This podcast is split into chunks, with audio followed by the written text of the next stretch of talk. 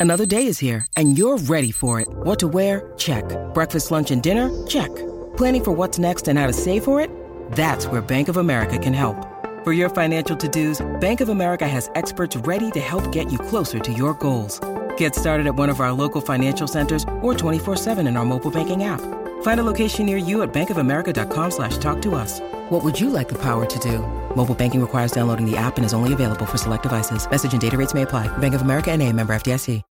When you need mealtime inspiration, it's worth shopping Kroger, where you'll find over 30,000 mouthwatering choices that excite your inner foodie. And no matter what tasty choice you make, you'll enjoy our everyday low prices, plus extra ways to save, like digital coupons worth over $600 each week. You can also save up to $1 off per gallon at the pump with fuel points. More savings and more inspiring flavors make shopping Kroger worth it every time. Kroger, fresh for everyone. Fuel restrictions apply. Você olha e fala, cara, metade das crianças sem o pai. O que que tá rolando na sociedade, sabe? O que que tá acontecendo?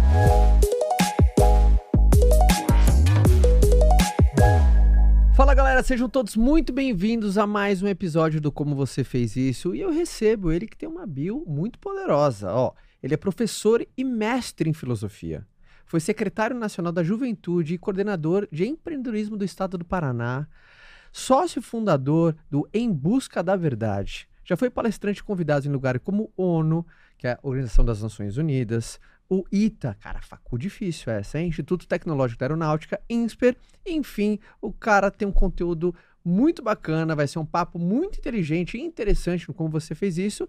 Então, eu quero palmas aqui no estúdio para o Guilherme Freire. Palmas para ele aqui. Uhul! Obrigado, Gui. Ele tá aqui batendo papo com a gente. Tenho certeza que vai ser um papo muito bacana. Você é um cara muito simpático e eu tenho certeza que gosta muito também de dividir, né? De trocar com a galera, Minha insights, né? Dá pra ver que é um. Eu fui numa. Eu tava. Antes da gente começar a gravar, eu comentei que eu fui numa aula de intrusa no Guilherme. E ele falou, acho que duas horas sem parar. E você vê o cérebro funcionando numa agilidade. Assim. E, cara, e você vê que, assim, ele, ele deu 0,01 e o quanto que tem ainda mais de conhecimento para doar, assim, surreal, surreal. Antes só de eu fazer a pergunta, porque você viu que é um podcast temático, né? Vai ter uma pergunta Sim. do como você fez isso. né? Então, Uhum. antes de eu colocar a pergunta que vai dar todo o tom do nosso papo, primeiro, dê a grande novidade para as pessoas, amor. Eu só quero entender, é- eu vou ser expulsa ou eu posso eventualmente voltar quando Você eu é quiser? dona de tudo. Você é dona de tudo. Você não precisa de permissão para nada nunca, mas eu acho muito legal. Eu acho uma, uma fase importante na sua vida Sim. agora, um projeto, eu sei o quanto você estava animada, o quanto você estava contente. Então, dá esse anúncio pra Eu, galera. eu porque... sinto falta de ter um espaço meu para poder simplesmente falar, de poder me comunicar, de trazer alguns insights, trazer aprendizados, de forma prática e eficiente, de coisas práticas que eu vivo na minha vida, conseguir ajudar você que está aí do outro lado, ter um resultado e ter alguma diferença. Então, ah, iniciamos o Café com Joia, toda terça e quinta-feira, tanto no Spotify quanto no YouTube, antes das 8 horas. É para você preparar tua caneca, preparar teu chá, tua água, teu café, você ficar ali 15 minutinhos comigo, 20 minutinhos comigo pra gente ter uma boa troca, um bom crescimento. Já fiquei muito feliz, a gente estreou essa, essa semana. Já foram dois episódios e a gente já bateu dois recordes de Já no, podcast. top, já no top 17 de Educação Brasil Isso. e dentro tá caminhando pro top 100 dos podcasts mais podcasts ouvidos no Brasil. Com dois episódios, isso foi muito legal. Então, a gente pode deixar o link aqui, produção, Claro. faça o meu jabá, coloque o link, vão lá, se inscrevam, né? Já dê cinco estrelas para sua nova motorista. Eventualmente eu volto, eu vou, vou indo, vou vindo. Nós vai ser muito feliz ter, será muito feliz ter vocês numa jornada diferente. Então é isso, senhoras e senhores. Obviamente, você vai ver a Fabi agora, ela é oficialmente host desse podcast Café com Joia. Então vocês vão encontrar muito a Fabi por lá. Mas a qualquer momento que essa mulher quis, quiser vir bater um papo, bater aqui, sentar na Hoje ele cadeira. chegou, você tá aqui, eu falei, tô, Ela eu manda aqui. muito. Eu cheguei, vai, vai bater papo, porque ela gosta do assunto. Então, a pergunta, Guilherme, sem mais delongas. Como você fez pra tanta gente bacana se interessar por filosofia? Tá acontecendo um Sim, movimento. Sim. Vários sim, amigos meus se tornaram seu aluno. Eu acho isso muito legal, porque. E você, quantos anos você tem? Eu tenho 32. 32 anos, né? Quando a gente vê principalmente filósofos, né? Se você vê, cara, vai vir amigo meu, um filósofo. Alguém vai pensar, às vezes, né, mais velho, óculos e tal. Ou. E você tá fazendo tanta gente se interessar por filosofia. Como você Uhum. fez isso? Sim. Então, é uma história É, eu tenho 32, mas eu comecei cedo, a- ali por volta. Dar aulas eu comecei com 20 anos, então foi tem bem cedo mesmo. Mais né? de uma década dando aula já. Já tenho uma década, mais de uma década dando aula. Eu tinha sempre. é- é- Essa vez de amigos que você está falando são muitos líderes, né? Então, em Sim. busca da verdade, que você citou, é uma, é uma empresa minha que é uma sociedade de formação clássica. Hoje eu tenho duas empresas, né? Uma é uma empresa de cursos digitais, que o produto maior chama Filosofia do Zero, que é um- basicamente uma jornada de aprendizado que eu pego ali desde. Quem nunca leu filosofia, quem nunca eh, teve contato com a literatura, porque eu, eu era muito satisfeito com o método pedagógico pelo qual ensinavam filosofia. Por vezes a filosofia era muito abstrata, por vezes a pessoa olhava e falava, cara, parece que a pessoa está brisando, não consigo entender o que, como eu vou aplicar isso na minha vida.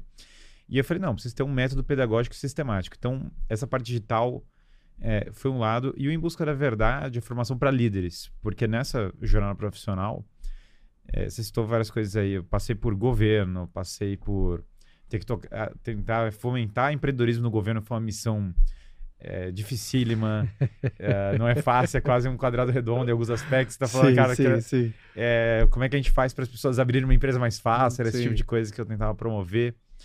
É, passei, fui diretor de startup, trabalhava assim nessas coisas e de outro lado eu tinha essa vida de estudos na filosofia. Eu sempre ficava, meu avô foi empresário e eu ficava falando, como é que eu conecto essas coisas, né? Como é que eu vou conseguir é, linkar? Então foi um projeto de vida inteira de tentar perceber que tinha um gap na formação de líderes, perceber que a filosofia não, não estava sendo acessível para as pessoas e começar a sanar esse gap, ter uma visão mais aplicada da filosofia. E quando nós olhamos a história da filosofia, é, você vê, por exemplo, Alexandre o Grande, que conquistou o mundo, foi educado por Aristóteles. Aristóteles, que a base da filosofia aristotélica serviu para a criação da computação, porque os criadores das máquinas lógicas beberam de Aristóteles. Aristóteles criou, a, primeiro escreveu um livro sobre física. É, o Heisenberg, que foi o pai da física quântica, falava: vocês não entendem física porque vocês não conhecem Aristóteles. É, Aristóteles foi o primeiro a catalogar as espécies dos animais, criar o primeiro zoológico da história. É, foi o primeiro a comparar as constituições dos estados e sistema- sistematizar o estudo da política. Primeiro a escrever um compilado dos melhores hábitos na ética. E, cara, o aluno dele dominou o mundo. Então, o cara era o bicho completo. E aí você olha é, essa história e fala: caramba, um grande pensador como Aristóteles conseguia aplicar aquelas ideias. Ou seja, nós não entendemos o que está escrito no livro com facilidade. Você abre Sim. lá a ética Nicomas e fala: cara, não estou entendendo é, o que está acontecendo. Então, tinha que ter um modo de traduzir isso. E aí eu passei essa jornada tentando é, traduzir isso, fazer essa ponte, né? E, e graças a Deus acho que nós somos muito bem sucedidos, assim, né? Então, é, enfim, são. Como eu fiz isso, foram décadas de jornada atuando tanto com empreendedorismo, gestão de times, como estudando os clássicos. Então, lá atrás, cedo, é, quando eu tinha uns 20 anos, 19, por aí, eu passei por uma grande transformação. Eu tinha lido O que aconteceu? Me conta. então, na fase da. Então, uma história com leitura na escola. Os livros que passavam eram muito ruins no geral. Acho que a maioria teve essa experiência de não decolar na vida intelectual na escola. Você era bom chato. aluno? Tipo aluno de nota 10 e tal. Então, eu não, eu não estudava para as provas, Ia bem. dormia na aula e tirava nota alta. Então, eu passei história na. dele. Cara, aquele cara que intrigava todo mundo, É, né? eu Foi seu dormia. mestrado que você contou naquela aula que eu fui de intrusa? Sim, Quanto tempo demorou a apresentação da sua tese? Demorou bastante tempo, porque eles questionaram ponto por ponto, assim, e eu fui embora. Porque e o que, que ele estava contando? Ele, eu acho legal você contar, que ele falava assim, quando te- tinha uma prova, aí, sei lá, eu não sei como funciona na faculdade, no mestrado de filosofia, você tem que ler uma biografia, e ele não, não lia uma, ele lia todos os É, livros, pra não descobri- ter como não argumentar, entendeu? Sim. Então, na escola eu passei uma boa parte do tempo na escola, né? Basicamente era isso. Eu tirava nota alta é, sem ler as coisas da escola, então eu dormia e era isso. E irritava todos os meus colegas, porque, sei lá, eu tava rindo antes da prova e daí eles desesperados, falavam, desgraça. Não tirava 10, mas tirava nota, se passava tranquilo. É, e aí, mais pra frente, na- eu, eu entro na faculdade de Direito, e aí eu passo... Durante o colegial eu li bastante livro de economia, então eu lia bastante coisa... A maior parte das coisas que eu li foi economia, discussão sobre... É interessante que eu entrei bem forte nisso, né? Só que aí eu entro na faculdade e eu passo por uma crise existencial imensa.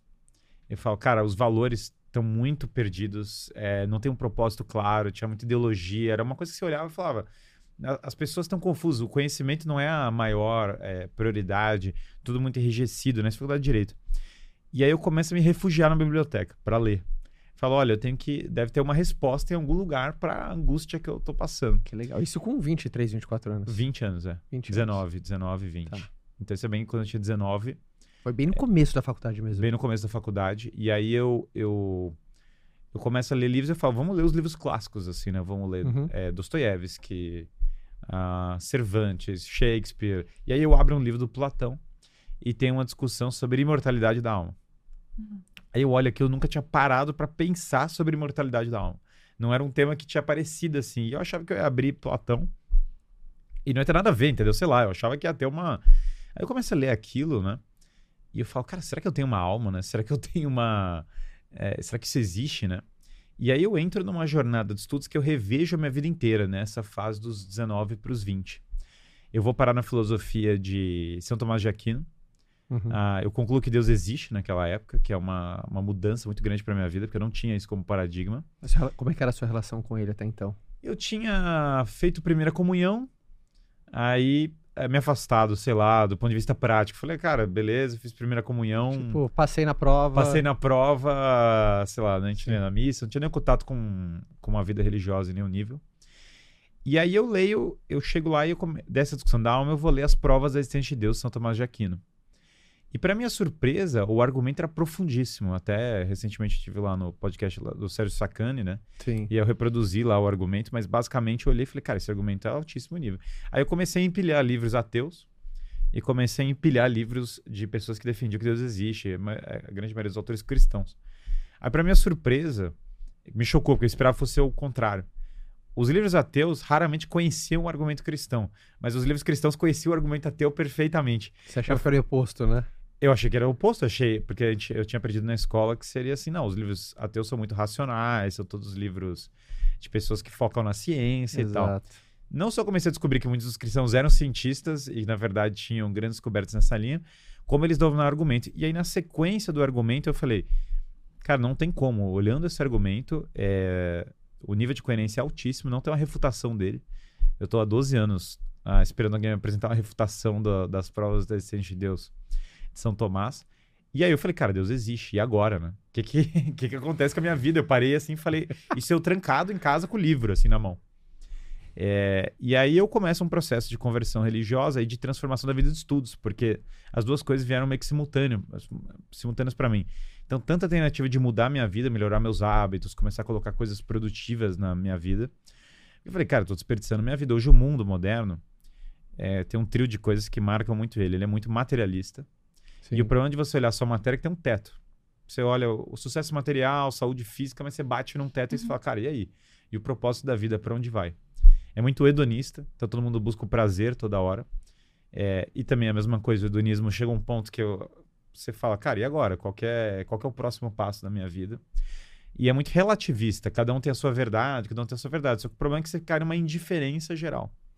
E aí eu passo num processo de transformar minha vida. Eu falo, cara, olha, na verdade eu preciso ter hábitos que engrandecem a minha vida. Eu preciso começar a focar em ler, eh, em ter um projeto de família, em ter uma, um projeto empreendedor, quer dizer, em transformar a minha vida por esse sentido.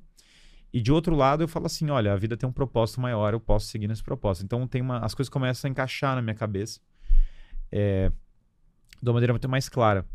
E aí eu compro um livro chamado A Vida Intelectual, não tinha no Brasil, eu importo um monte de livro nessa época, tinha muito livro que não saía no Brasil em 2012, 11. Começa a importar um monte, o dólar também estava um preço muito bom, então eu falei, cara, vamos montar uma biblioteca. Ah, então eu peguei todo o dinheiro que eu recebia assim em casa e falei, cara, todo o dinheiro vai para livro, entendeu? Minha mãe achou que eu tava doido, falou, o que que você tá lendo, filho? Um dia minha mãe entrou, numa, entrou no, no meu quarto, né? Aí, nessa época, ela falou assim, filho, ó, a gente precisa conversar, você não tá bem. Eu falei, o que que tá acontecendo, mãe? Como você não tá bem? Filho, seu, seu quarto só tem livro, entendeu? Não é possível. Com um menino de Sa- 20 e poucos anos, né? Só tem inglês, só tem livro em inglês, em espanhol, em latim, entendeu? Isso não tá certo. Alguma coisa tá errada. Eu falei, não, mas esses livros são importantes. Tava falando, cadê os eletrônicos? Cadê a balada? Cadê o. O oposto, Cadê né? po- E, e assim, eu, eu falei, não, não, vou- deixa eu continuar. Então, eu importo esse livro chamado A Vida Intelectual, é, que é um baita livro do Antonin Sertilanges. Eu li três vezes esse livro. Tem português, não? Tem em português. é, Tá. tem- saíram várias edições depois. O livro pegou forte aqui no Brasil. é. E A Vida Intelectual é um livro incrível porque, original é em francês, né? É, ele dá toda uma metodologia de vida de estudos. Como tomar nota, como se organizar para estudar, separar horas do dia, ler um livro, é, mais ou menos um livro por semana. Entrar realmente numa vocação de vida intelectual.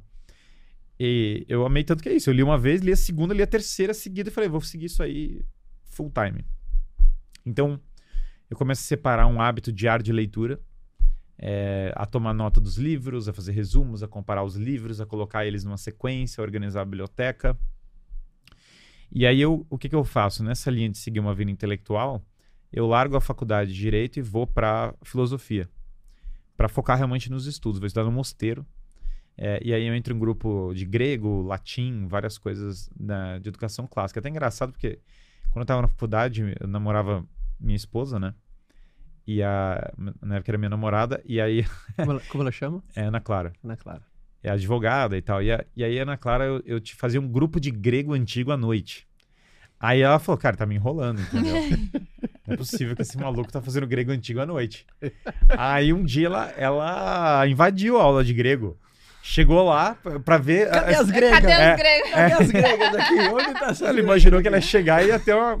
Aí tava eu com um monte de papel, né? De grego. Ela falou, cara, o cara é louco de verdade, entendeu?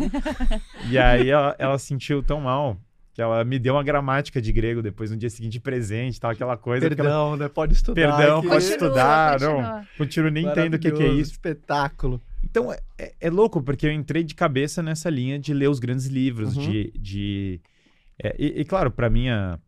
Nesse processo de conversão também, eu comecei a reparar que muitas das pessoas que construíram a nossa civilização eram cristãos. Sei lá, Dostoiévski era cristão, Uhum. Cervantes, Camões, grandes cientistas. Mendel, que é o pai da genética, era um monge.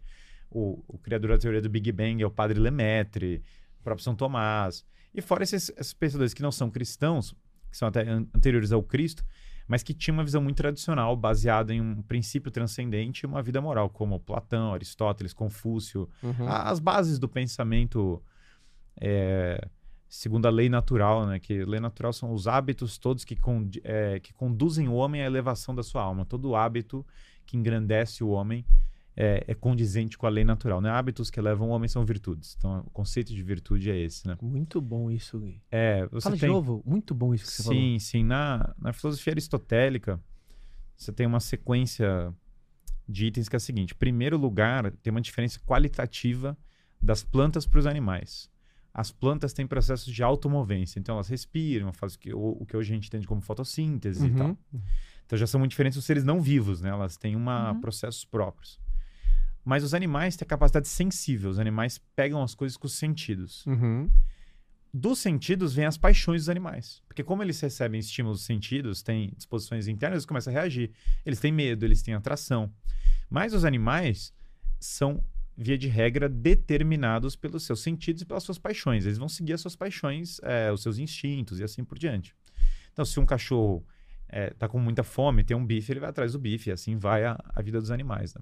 Tanto quando você vai adestrar um animal, você basicamente mexe com as paixões dele. Você Uhum. basicamente influi com as paixões. Tanto é, criando um afeto nele para coisas, como reprimindo outras, outros afetos, né?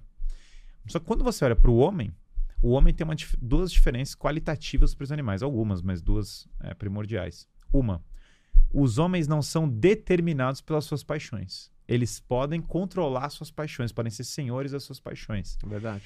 E aí, conforme os homens podem ordenar suas paixões, na medida em que. e Aristóteles fala da, da diferença, né? Que o homem maduro é aquele que é senhor das suas paixões. O homem imaturo é o homem que é escravo das suas paixões. Então, quando o homem consegue. O homem tem os estímulos, tem as paixões, tudo igual aos animais. Tem medo, Uhum, tem atração, tudo idêntico. É, é igual aos outros animais. Né? No entanto, o homem pega essas paixões e fala: agora eu vou direcionar numa ordem, eu vou criar hábitos que ordenam essas paixões. E todos os hábitos que direcionam o homem para a elevação da sua alma são as virtudes. Todos os hábitos que engrandecem ele. Todos os hábitos que diminuem os homens, que são as paixões desordenadas, que é o cara ser escravo das suas vontades, são os vícios. Então o homem é capaz de coisas piores que os animais, de fazer coisas piores que os animais, como, sei lá, se um leão devora uma zebra, é, você não fala que o leão foi imoral. Exato. No entanto, os homens conseguem fazer coisas piores. Mas também os homens conseguem se elevar num nível maior. Aí vem as virtudes, né? Das virtudes, as quatro principais, a ordem delas são temperança, que é você se controlar na comida, nos prazeres. Uhum. Coragem, que é você enfrentar desafios, enfrentar sofrimentos para poder fazer o bem. Uhum. Justiça, que é o equilíbrio nas situações, é você basicamente conseguir entender a justiça, a, a justiça é tá, tá lógico, mas a ordem das hierarquias, Uhum. qual é o lugar Uhum. de cada coisa, o que convém em cada situação. Uhum. E por fim, a prudência, que é decidir a coisa certa na hora certa. que é a principal dessas quatro. Your brain needs support, and new Ollie Brainy Chews are a delightful way to take care of your cognitive health. Made with scientifically backed ingredients like Thai ginger, L-theanine, and caffeine, Brainy Chews support healthy brain function and help you find your focus, stay chill, or get energized. Be kind to your mind and get these nootropic chews at ollie.com. That's O L L Y.com. These statements have not been evaluated by the Food and Drug Administration. This product is not intended to diagnose, treat, cure, or prevent any disease.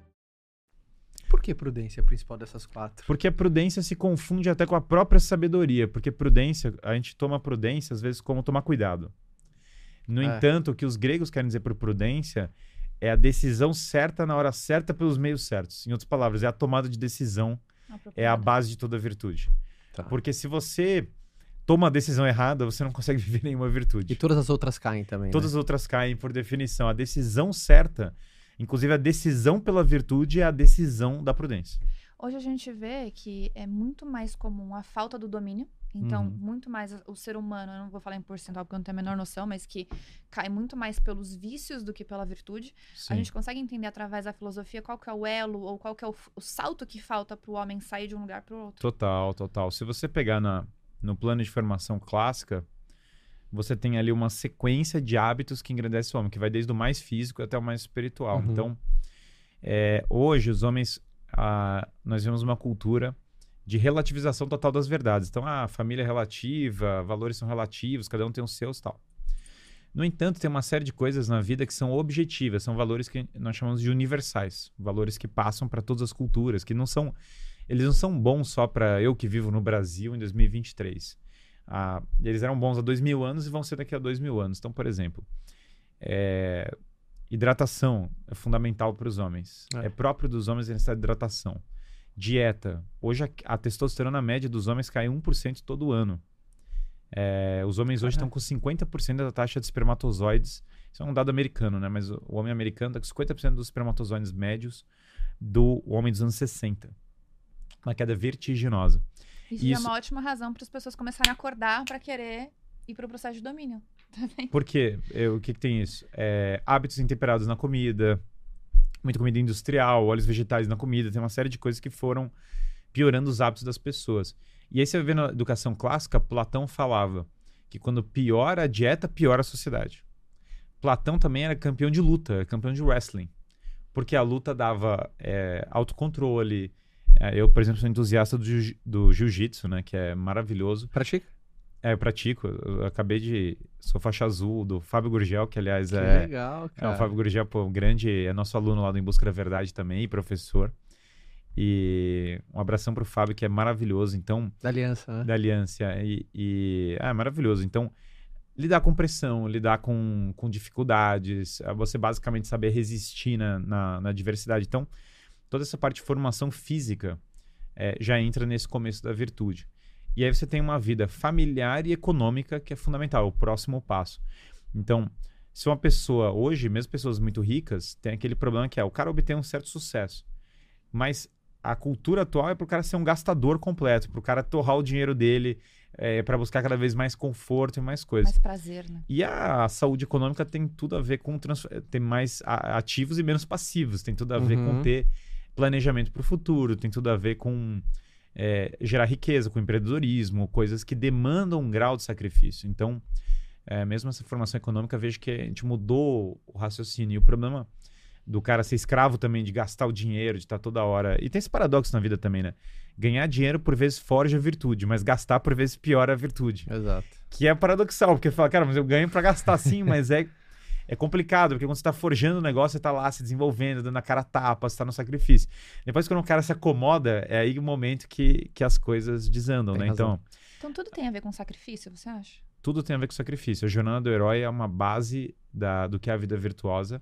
E nós nunca vamos fugir daquela linha de homens fortes fazem tempos fáceis, tempos fáceis homens fazem fracos. homens fracos, e homens fracos fazem tempos difíceis, e tempos difíceis fazem homens fortes. Não dá. É a cíclico, dificuldade é cíclico total. a difi- Hoje nós estamos na época dos homens fracos. Então, Homens fracos e mulheres, fo- mulheres fortes. claro, é homens, homens aqui eu tô colocando o gênero humano, né? Sim. né? E, e- e veja que a.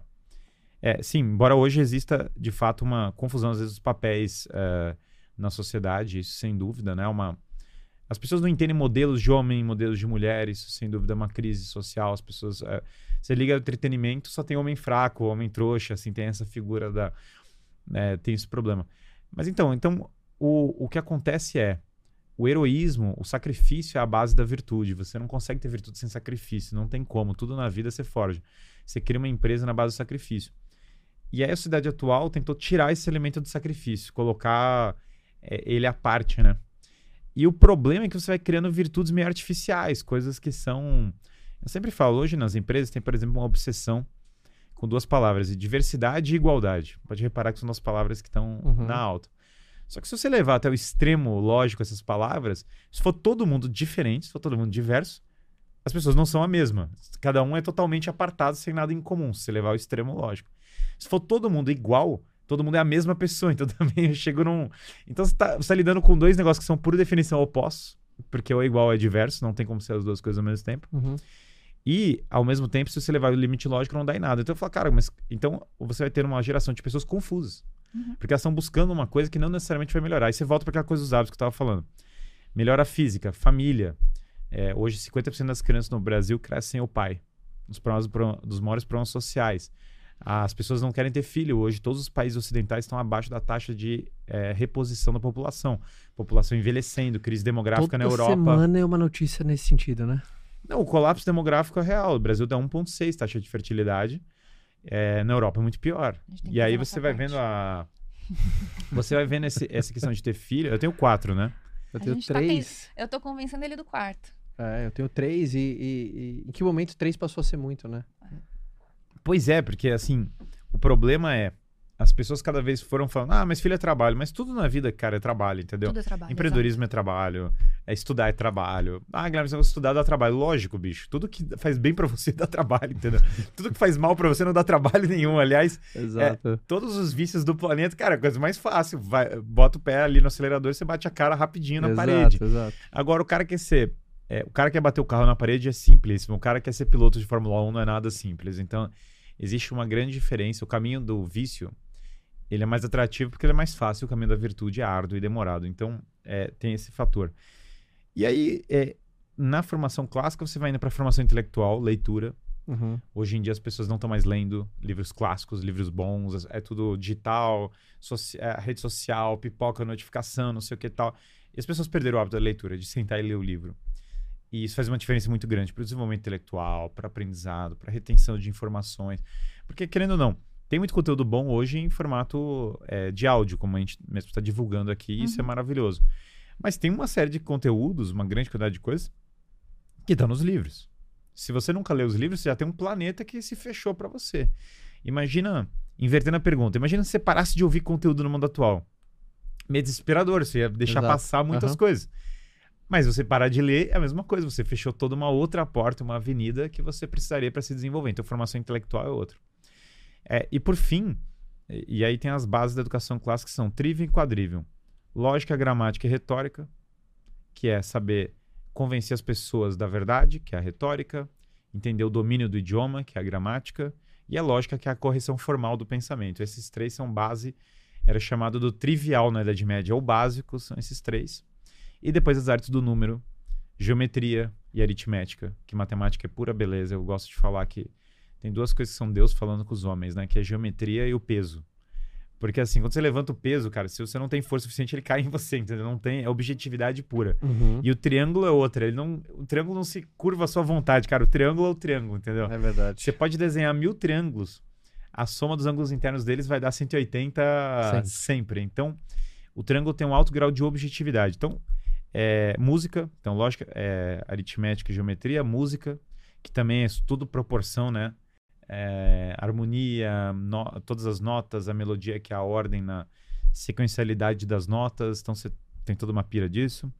É, e astronomia, que é o estudo da natureza, o estudo da- das ciências, como a gente pensa, passa por isso. Então, trivium quadrivium. Filosofia, ética, política, é, filosofia política. Hoje a galera discute muito política do dia, mas não conhece filosofia política, que eu acho que é daí que vem muito dos problemas. Ah, toda a parte de, dos bons hábitos que é o que a gente está discutindo. Tudo isso que a gente está discutindo é filosofia. O que entraria nessa parte da transcendência? Aí essa parte é toda. Nós temos um ponto que esse é o último, né? Repara que a gente foi do Aham. mais material pro que é a hidratação que você tem em comum com as plantas Básico. até uma coisa que é propriamente humana, né? Então, é, basicamente, a transcendência envolve toda a tradição espiritual. Porque, repara, nenhuma cultura da história humana, nenhuma civilização foi criada sem ter uma base religiosa. Isso não tem nenhum precedente Uhum. histórico.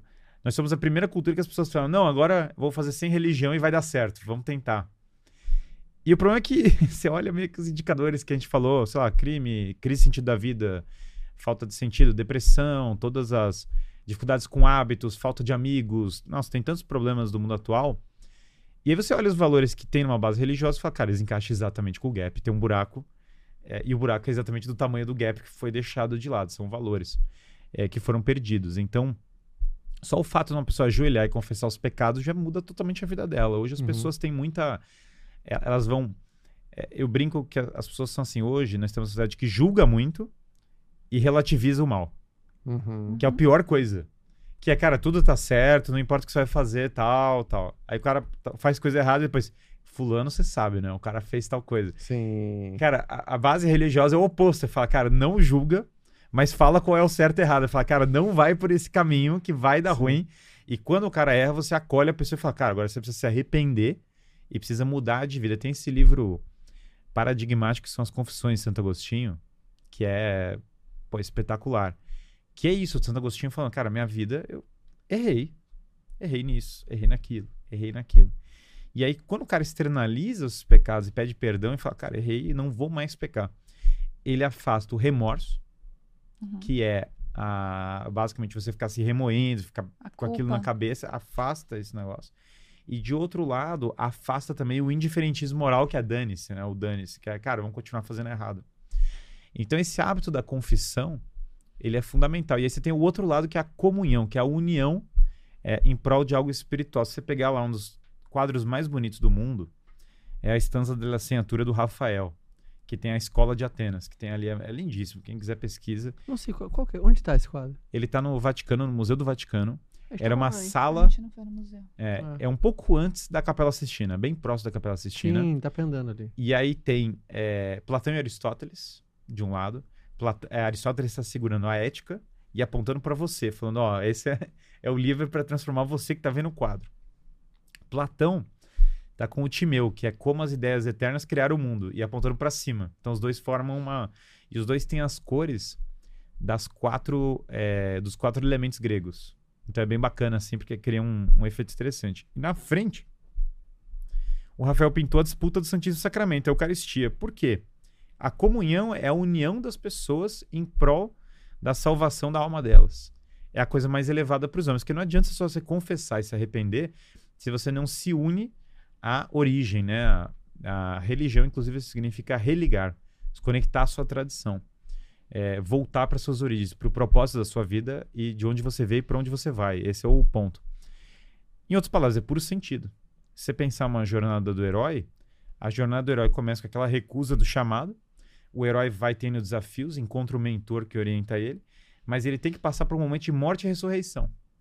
Porque no limite, a coragem é você entregar a própria vida, e ao final dessa vida que você entrega, você encontrar um sentido para além da própria morte, porque a morte é o limite. Spoiler, todos vão morrer. Quem tá vendo esse podcast vai todo mundo morrer, entendeu? É, e aí que você passa a pensar nessa questão do sentido, né? O Jordan Peterson, eu tive numa reunião de líderes do Jordan Peterson. Jordan Peterson reuniu mil líderes aí do Globo para discutir os problemas do mundo. Eu fui lá nesse, apareci lá Hum. em Oxford, ou em Oxford, não, em Londres para esse negócio. E hoje um dos maiores problemas é a crise de sentido. As pessoas estão sem sentido. Então a religião entra exatamente nesse ponto. Sentido da vida, é, confissão, comunhão. De onde você acha que vem essa crise, assim? Quais são os fatores que você acha que estão agravando essa crise? Sim, hoje a sociedade, desde o iluminismo, ela, ela colocou, falou, não, nós vemos uma sociedade que as bases são secularismo, a liberdade e a igualdade. Tá bom, mas vamos, vamos analisar esses três. O secularismo, a ideia é- era, bom, vai ter uma tolerância religiosa, porque todas as pessoas, como não vai ter uma religião única, você vai poder ter todas. Mas o problema é que quando você para de acreditar em Deus, a sociedade começa a criar a, a, a religião política. A ideologia política começa a virar a religião. Então você tem a ascensão dessas ideologias políticas, cara, que a vida do cara é a política. Uhum. E aí começa o conflito e não sei o quê. Igual os caras falam, ah, Coreia do Norte é até. Cara, não é até, entendeu? Tem o culto do, do cara lá com uma bandeira e não sei o quê. Então, eu diria que esse secularismo se manifesta... O próprio Robespierre da Revolução Francesa, porque a Revolução Francesa matou gente pra caramba, começou a matar geral, Sim, sim. caos total, matou o maior cientista da França na época, que era o Lavoisier. É, E o próprio Robespierre falou: Não, eu sou um deus grego. O cara se vestiu de deus grego e falou: Cara, Deus sou eu. É, teve até o Robespierre conhecer uma mulher que falou que tava grávida dele. Dele, tipo, ele, o Robespierre, ia nascer de novo. Ele falou: Cara, é isso, vou nascer de novo. Então os caras. É, o Chesterton, que é um, um grande intelectual britânico, falava: Quando você não acredita em Deus, você acredita em qualquer coisa, entendeu? Tipo, o cara vai pra isso. Então, esse secularismo, longe de ter o efeito que as pessoas imaginavam, caiu por esse, por esse lado. Liberdade é um termo curioso, porque as pessoas querem ser livres, é um anseio natural dos homens. Só que para você ser livre, você tem que ter virtude, porque sem virtude você vira escravo das suas paixões. Sim. E mais então só tem virtude na ética, não tem, não tem, só tem liberdade na ética, não tem liberdade sem ética. E mais ainda, liberdade envolve você ter é, habilidades. Então, por exemplo, quando você tem bens, quando você é bem sucedido é, do ponto de vista financeiro, você ganha uma liberdade. Uhum. Quando você sabe se defender, você ganha uma liberdade. Quando você estuda, você ganha uma liberdade. Então, Uhum. na verdade, liberdade está extremamente associada ao desenvolvimento humano, Sacrifício. ao sacrifício. Só que o mundo atual que é a liberdade sem o sacrifício. Qual é o Exato. resultado? Não, Não não, a liberdade vira ilusão. E o terceiro é igual- igualdade. Fala, olha, também você- as pessoas falam assim, ah, igual- desigualdade é ruim, porque as pessoas vão ser pior tratadas e tal. Mas quando você olha a vida, é, tem uma série de, de coisas na vida que você vai vendo que as pessoas são totalmente diferentes, que as pessoas têm variedades de talentos dos mais variados. Que se você estuda, então você pode querer que as pessoas. Tem dois jeitos de você querer que as pessoas estejam é, mais na mesma sintonia. Ou as pessoas se elevando para subir, ou as pessoas se rebaixando. E hoje o mundo moderno gosta de baixar a régua ao invés de fazer com que as pessoas melhorem. Fala, cara, vamos tentar que todo mundo tenha uma forma física melhor, vamos tentar que todo mundo eh, se eleve no estudo, que as pessoas vão por aí. Fala, cara, isso dá mais trabalho. Qual é o mais fácil? Não, se ninguém estudar, todo mundo tá igual na, na ignorância. Se ninguém empreender, todo mundo tá igual financeiramente, porque tá todo mundo falido. Se ninguém Sim. e aí você começa a nivelar por baixo, você cria uma cultura de nivelar por baixo. Se você não aprender música, se toda música é boa, pra que você vai aprender violino? Se você Exato. bater qualquer batuque é uma música, não precisa de violino, Sim. aí para de aprender violino.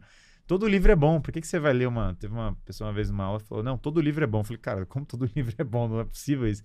Tem livros que são melhores que os outros, enfim. Então você para de querer ranquear as coisas. Sim. Então, essa obsessão por é, do iluminismo, da Revolução Francesa e das revoluções liberais, que são os valores que forjaram a nossa cultura atual, é, foram por um caminho de valores mais artificiais. E esses valores agora, a artificialidade disso está começando a. Tem um documentário recente que saiu que é muito engraçado, é, chama What is a Woman, que é uma mulher. Que é só um cara, um Matt Walsh, um americano, com um microfone perguntando, cara, o que é uma mulher? E a galera não sabe responder. É muito louco. Porque o cara chega e fala, cara, o que é uma mulher? Uma mulher é o que ela quer ser. O cara, tá, mas o que que ela quer ser? Aí o cara trava. Ah, não, não dá pra responder isso. Eu falo, como não dá pra responder isso? O que que é?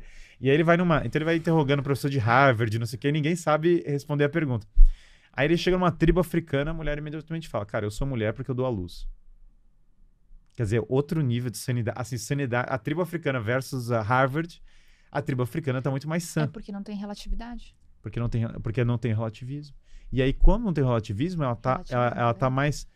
é- Ela está inserida numa realidade muito imediata. Ela está pensando a natureza de uma maneira. Então, o Ocidente, nessa linha pós-iluminista, foi se afastando de umas certas verdades universais. é, e a perda dessas verdades universais leva a essa série de problemas. Então, por exemplo, num mundo de tanta tecnologia, que é uma, uma- tem vários benefícios, outras coisas, é, as pessoas comem pior, não fazem exercício, estão trancadas em casa, e aí você vai vendo a piora da saúde delas, crise de sentido, a despeito da melhora tecnológica. Então, o que eu diria, assim, e até a tecnologia às vezes traz benesses que enfraquecem as pessoas, porque na dificuldade uma vez sendo forjado. Então, um homem tinha uma vida muito dura, Uhum. que eu não acho que a gente deveria voltar, não sou a quebra tudo, não é isso o ponto. Mas era aquela coisa, tem que acordar cedo, arar a terra, aquilo forçava uma série de virtudes. Agora tem um monte de confortos, cara, as pessoas acomodam, né?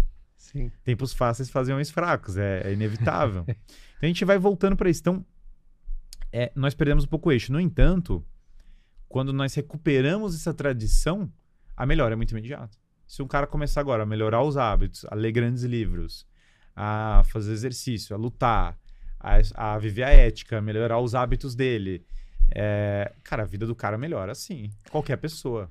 A E- gente pode ir.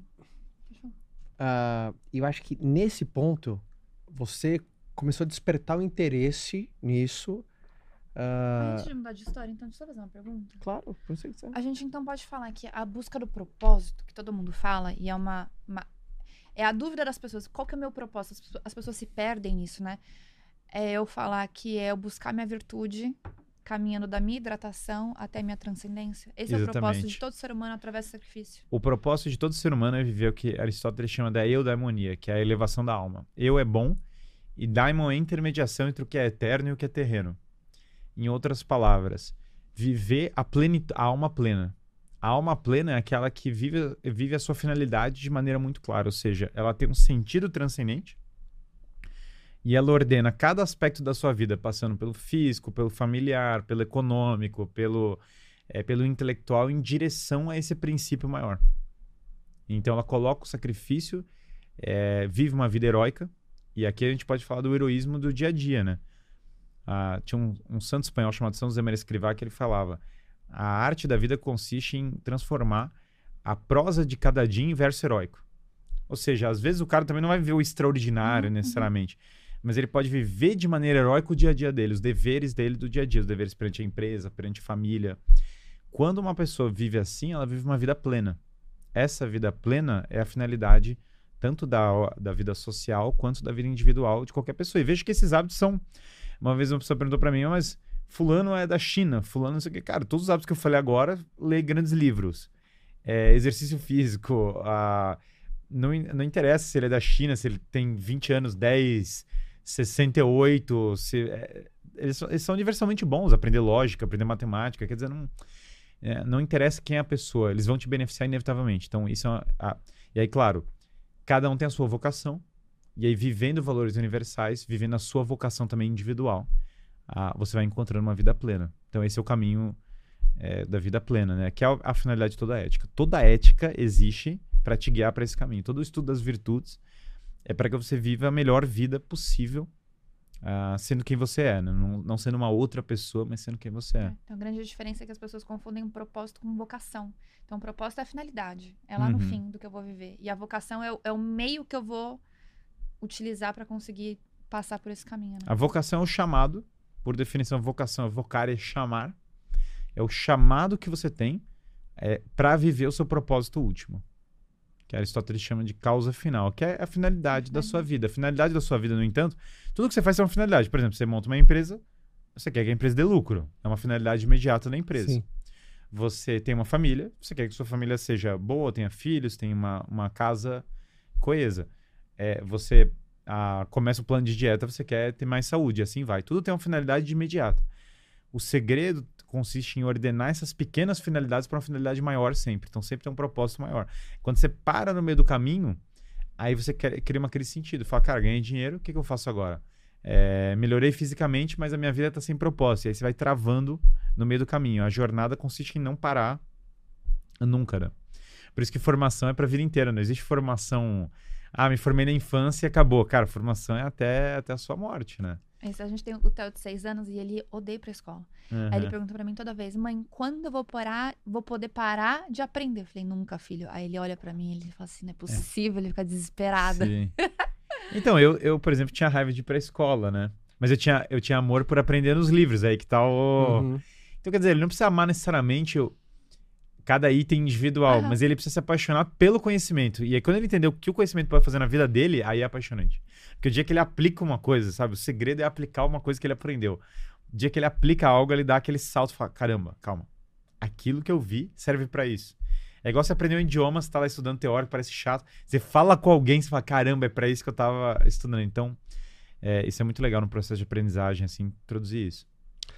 Ah, e você acredita que você está conseguindo resgatar? Eu não vou nem resgatar, porque resgatar é voltar quem, quem nunca foi não tem como voltar. Sim, sim. Mas você tá vendo. Você tá, você tá sendo a primeira paixão de filosofia de muita gente. Sim, sim. Sim. Por que, que você acha que isso está acontecendo? Sim. Por que, que você acha? É. Assim, uma das coisas é você entender a linguagem da, da, da, da- da galera mais jovem. Tem eu isso. sei como esse cara pensa. Sim. E eu, eu sei como introduzir o clássico nele sem chocar, sem ser muito tal. Daí falar, puta, muito viagem esse papo. que, Uhum. ah, Como que você transformou conhecimento em conteúdo? Sim. ah, Você entendeu um pouco da, da sim, pergunta? Sim, sim. Então vamos lá. eu Que é um pouco do seu como, né? Como é que você fez isso? Como, Como você, tá, você fez você tá isso, é. resgatando essa paixão, Sim. fazendo as pessoas se apaixonarem por filosofia. Sim. Então o que acontece? É, primeiro, eu me coloquei do lado, porque eu olhava muito a academia e olhava a academia com aquela coisa meio torre de marfim, sabe? Não, nós temos aqui o conhecimento, tá? isso não tem nada a ver com a vida cotidiana. Mesmo a filosofia é muito abordada assim, cara, não, isso aqui é um conhecimento superior, você não tem acesso e tal. Eu olhava para aquilo e falava, cara, alguma coisa tá errada, então, porque tá meio chato essas aulas, esses Sim. caras, tá, alguma coisa não tá empolgante Muito nesse- inalcançável, né? é inalcançável. Eu falo, cara, não faz sentido, porque esse negócio é pra vida humana. Esse negócio é pro ser humano, não é o contrário. Não é, que, a- não é que o ser humano vive pro conhecimento filosófico, o conhecimento filosófico vive pro engrandecimento dos Exato. homens. Aí eu falo, cara, uma coisa tá errada. Não posso só ler quando tiver cabelo branco, né? Não é possível. E aí eu olhei pra aquilo e falei, cara, alguma coisa tá errada. E aí tinha esse outro problema que é, casei tive filho. E aí tô lá, tenho que tocar minha família. Tô trabalhando na empresa. Teve uma época que eu tava, eu tava, eu era coordenador do empreendedorismo do estado do Paraná. Foi essa época que me chamaram pra falar na ONU lá tal. Falei em defesa da família, que foi engraçado. Teve metade dos países ficaram muito felizes, metade falou, ah, que e ficou naquela do embate. É, porque eu falei, gente, a maior crise hoje é a crise da família, a gente precisa resgatar a família. É, foi mais ou menos o teor da minha palestra. né? Então foi bem engraçado as brigas depois na, Sim. entre Só os países. comprovava né? o que você, o que você tava falando. Não, comprovava bastante. Tinha várias, enfim, não vou entrar é, tanto nisso. Mas nessa época, eu era coordenador do empresa do estado do Paraná, fazia. É, tava acabando o mestrado ah, e já tinha duas filhas. E aí foi a época que eu comecei o canal do YouTube. Comecei à noite, tinha lá, botava tripé, celular e gravava uns vídeos que eu achei que ninguém ia ver. Falei, cara, vou botar isso aí na internet e se alguém assistir, se três pessoas assistirem é muito, entendeu? Mas, a- mas chegava à noite e tal. E eu falava, cara, que é o seguinte: esses conteúdos dos livros clássicos têm que servir pra minha vida como pai de família. Como pessoa que trabalha no dia a dia, que tem que estar fomentando empreendedorismo. Como pessoa que vive a vida normal, entendeu? Se esses, se esses conteúdos não servem, alguma coisa está errada. E aí é, eu falei, cara, e se eu começar a falar coisas que não são a torre de marfim, mas que são o seguinte: olha, as coisas que eu estudando na filosofia melhoraram na minha vida.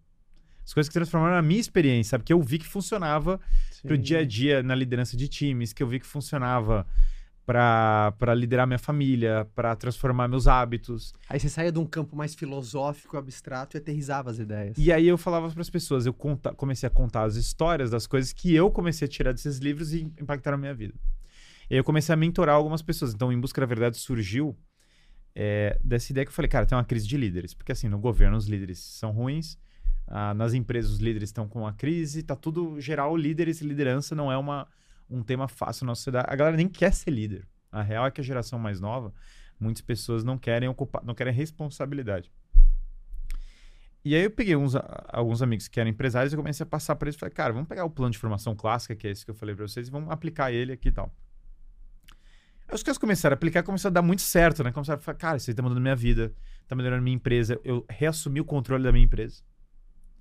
Minha empresa tava, é, tava travada, agora eu cheguei lá e aquela coisa meio Gordon Ramsay, sabe? O cara chegou lá e Uhum. falou, cara, agora essa empresa é minha. O cara lembrou que tinha uma empresa.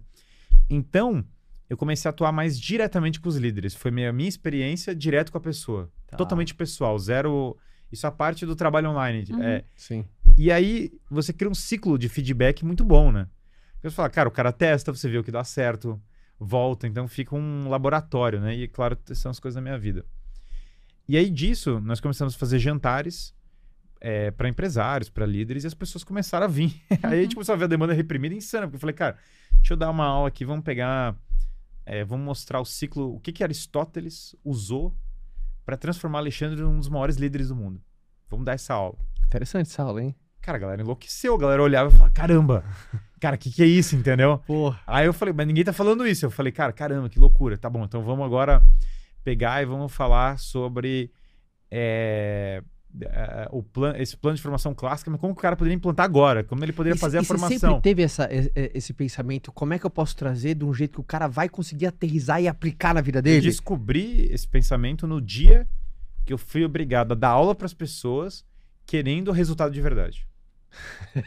Porque o problema é que positivo, né? muita gente dá aula sem querer o resultado verdadeiro. Sim. Eu falo para as pessoas, cara, eu não tô nem aí.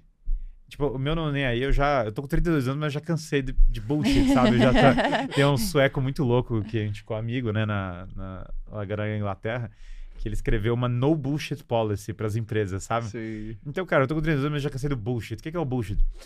Eu cansei da ideia de ficar dando aula e eu- a vida do cara não melhora, entendeu? Ah, Pô, não adianta. O cara ouve e fala, pô, bela aula, volta pra casa e faz tudo diferente. Eu falei, cara, alguma coisa tá, tá errada. Aí eu comecei a falar, cara, calma, calma. Aí comecei, pensa, por exemplo, conselhos para jovens. Eu falo, cara, vai levantar um peso, lê esse livro aqui e é, começa a trabalhar desse jeito.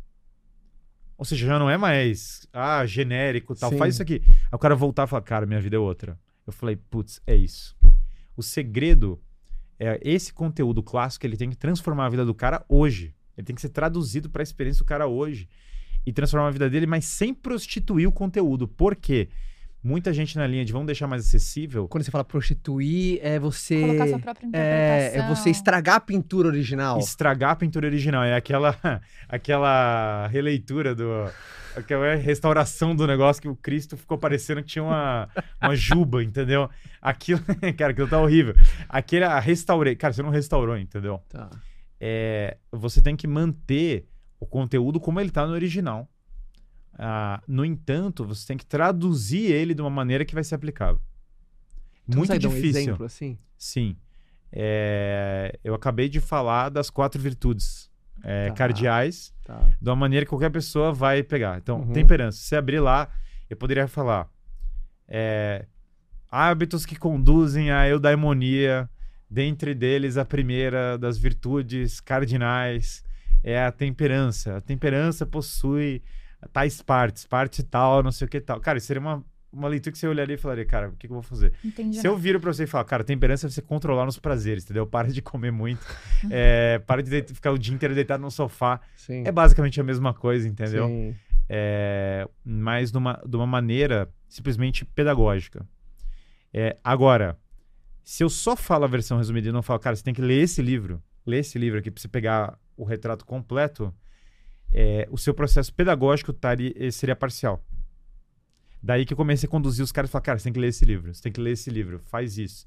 Então a experiência de mentoria individual é, foi o que deu o salto na minha consciência de eu preciso ser eficaz no conteúdo. Porque agora eu tô aqui, eu e o cara, Sim. ou o cara vai aprender ou não, entendeu? E, e- e filosofia e eficaz é, é uma coisa que às vezes as pessoas não As pessoas conseguem. tomam como opostos. É que- Porque o mundo moderno, a filosofia virou, é, ela virou ou ideologia ou fuga da realidade.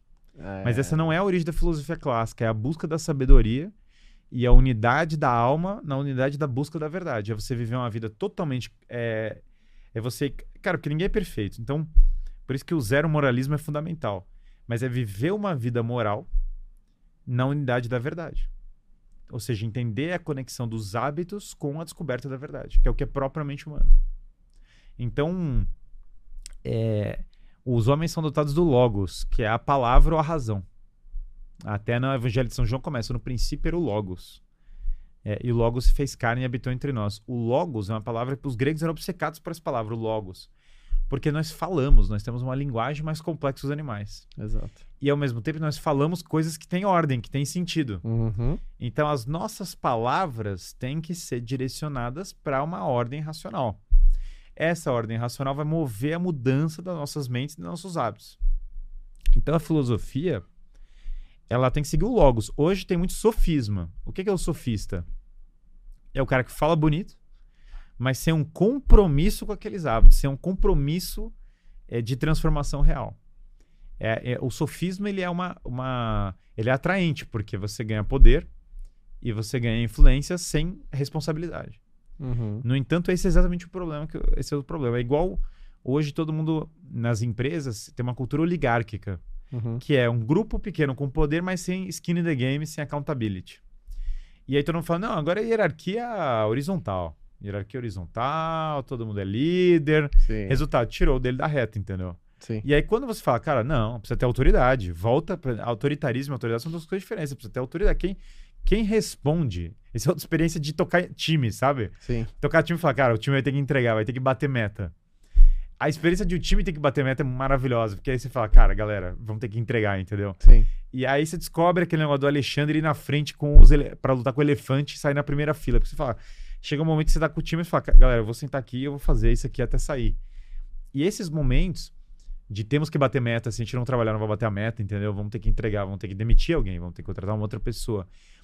Eles começam a forçar você a avaliar as pessoas de uma maneira mais real. Você não, não adianta belas palavras. Fala, cara, vai ter que entregar o resultado. É rei, né? Quantas empresas não se afastaram do caminho do lucro, que é um problema para as empresas? Porque o cara começou a entrar numa. Teve essa onda de growth, né? Growth, growth, Uhum. growth. É, ah, o valuation tá tanto. E o cara esqueceu, sei lá, de cortar gasto e aumentar a receita, né? E, e isso deu uma pancada para várias empresas, porque Uhum. aí a realidade bate na porta uma hora. Uhum. É, quantas pessoas não entraram nessa de "Ah, agora toda a liderança vai ser é, horizontal? E aí chega uma hora o time não bate a meta, todo mundo olha pro outro e fala: quem é o responsável? Cara, ninguém é o Uhum. responsável. Uhum.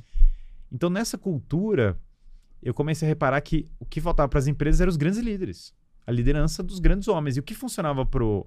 Porque tem um segredo mal escondido. Todos os grandes líderes eram forjados além dos grandes líderes do passado. Então um cara seguia o outro. É, Alexandre o Grande se inspirou em Aquiles, seguindo a Ilíada. Uhum. Júlio César se inspirou em Alexandre o Grande. Justiniano se inspirou em Júlio César. Carlos Magno se inspirou em Justiniano e, e assim vai a, a sequência infinitamente. Sempre esses caras olhavam para o passado e falavam, cara, quem era o grande líder é, que pode me inspirar? Então, Tem até uma expressão que todo grande líder é um ótimo seguidor. com certeza. Ele acaba sendo um ótimo seguidor. Não, humildade também é fundamental em tudo isso que eu tô falando, Sim. porque é, Aristóteles falava da alma grande, né? Um cara que tem a alma grande, que é uma, um conceito que me fica na minha cabeça. Então eu leio. O que, que eu faço? Eu leio ali os conceitos nos livros, né? Que dá um trabalho desgraçado, porque, cara, tem que estudar grego, tem que estudar um negócio, entender. E aí eu medito e eu falo, cara, a alma grande.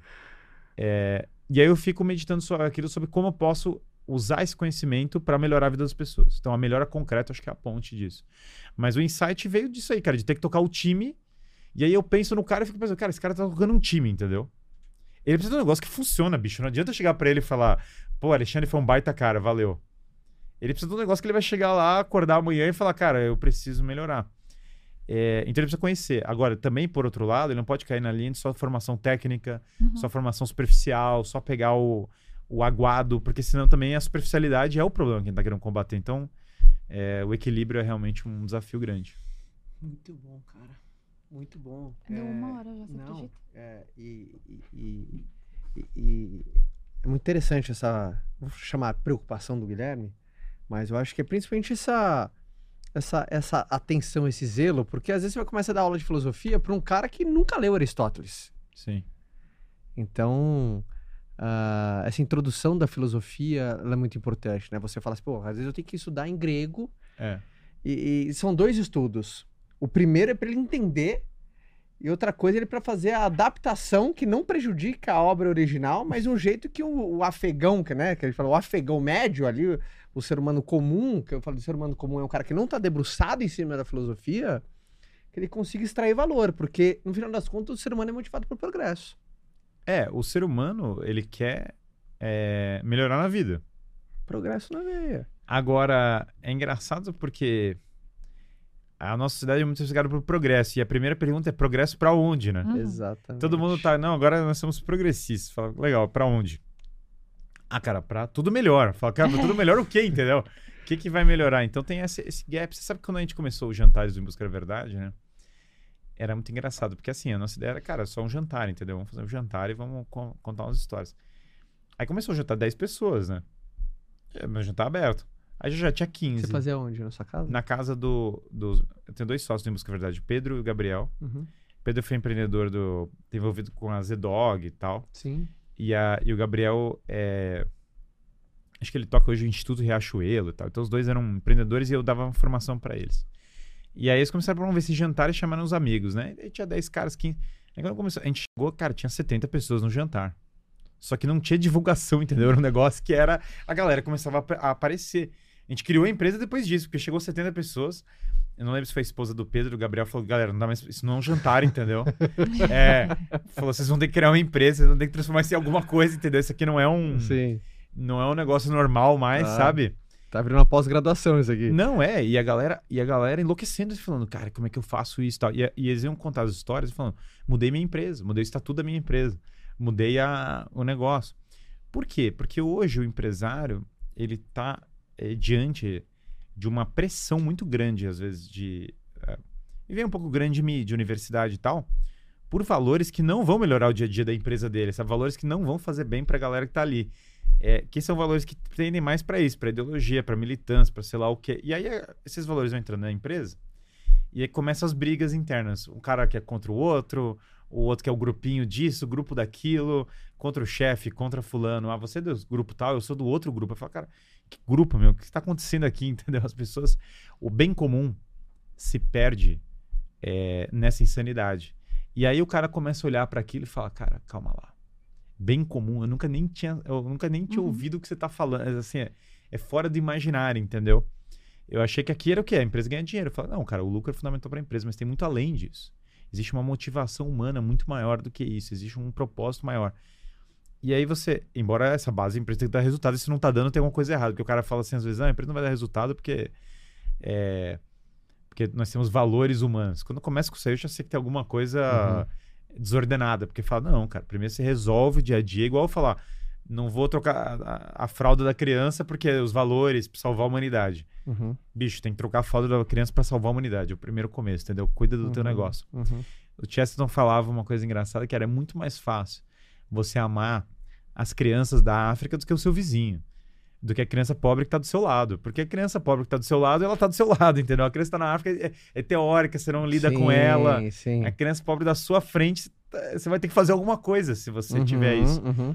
Amar o próximo é, é uma dificuldade porque envolve você sair de si mesmo, né? Então, a, a, quando o cara começa a reganhar esse sentido de responsabilidade, de, de visão ética, de visão de formação, primeira coisa que ele ganha na vida é um sentido do, do que está próximo, do time dele, uhum. da liderança. De assumir. Cara, quem quer ser líder? A geração Z, né? Hoje tem uma dificuldade de geração muito grande. Ah, tem dificuldade em todas as gerações, né? Eu fiz uma live sobre a geração Friends, falando da minha geração, né? O que, que, eu. Eu brinquei com geração Friends, não é, não é? O ponto não é a série de TV, tanto quanto a geração lidou com o negócio, que é aquela Exato. cultura do tipo. Cara, dos 20 aos 30 eu vou curtindo a vida. Cheguei nos 30, eu vou descobrir e vou me acertar.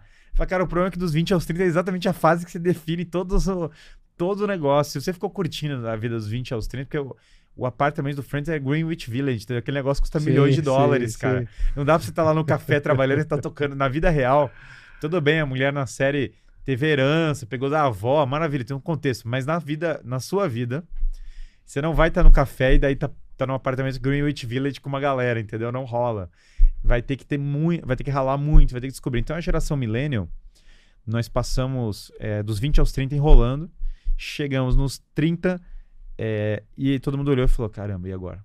O que, que, eu faço com a minha vida? Ferrou, é, entendeu? onde eu vou? Não tô casado, não tenho filho, não construí um patrimônio, não criei um negócio, não fiz um negócio. O cara tá, tá perdidaço.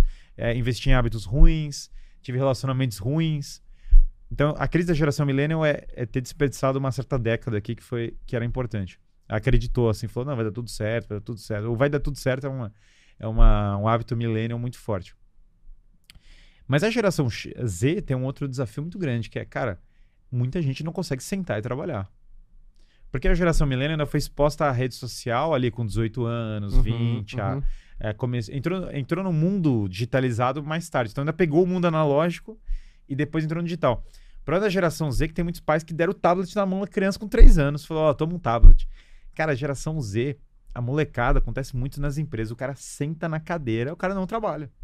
O cara consegue sentar na cadeira, na verdade. Ele levanta e aí ele reclama e fala: Não, não, eu tô, tô sentindo cansado. Eu falo, cara, você nem sentou, é, deu uma hora, entendeu? Começou agora o dia que tá acontecendo. A dificuldade de resolver uma parada até o final é muito uhum. difícil para a geração Z.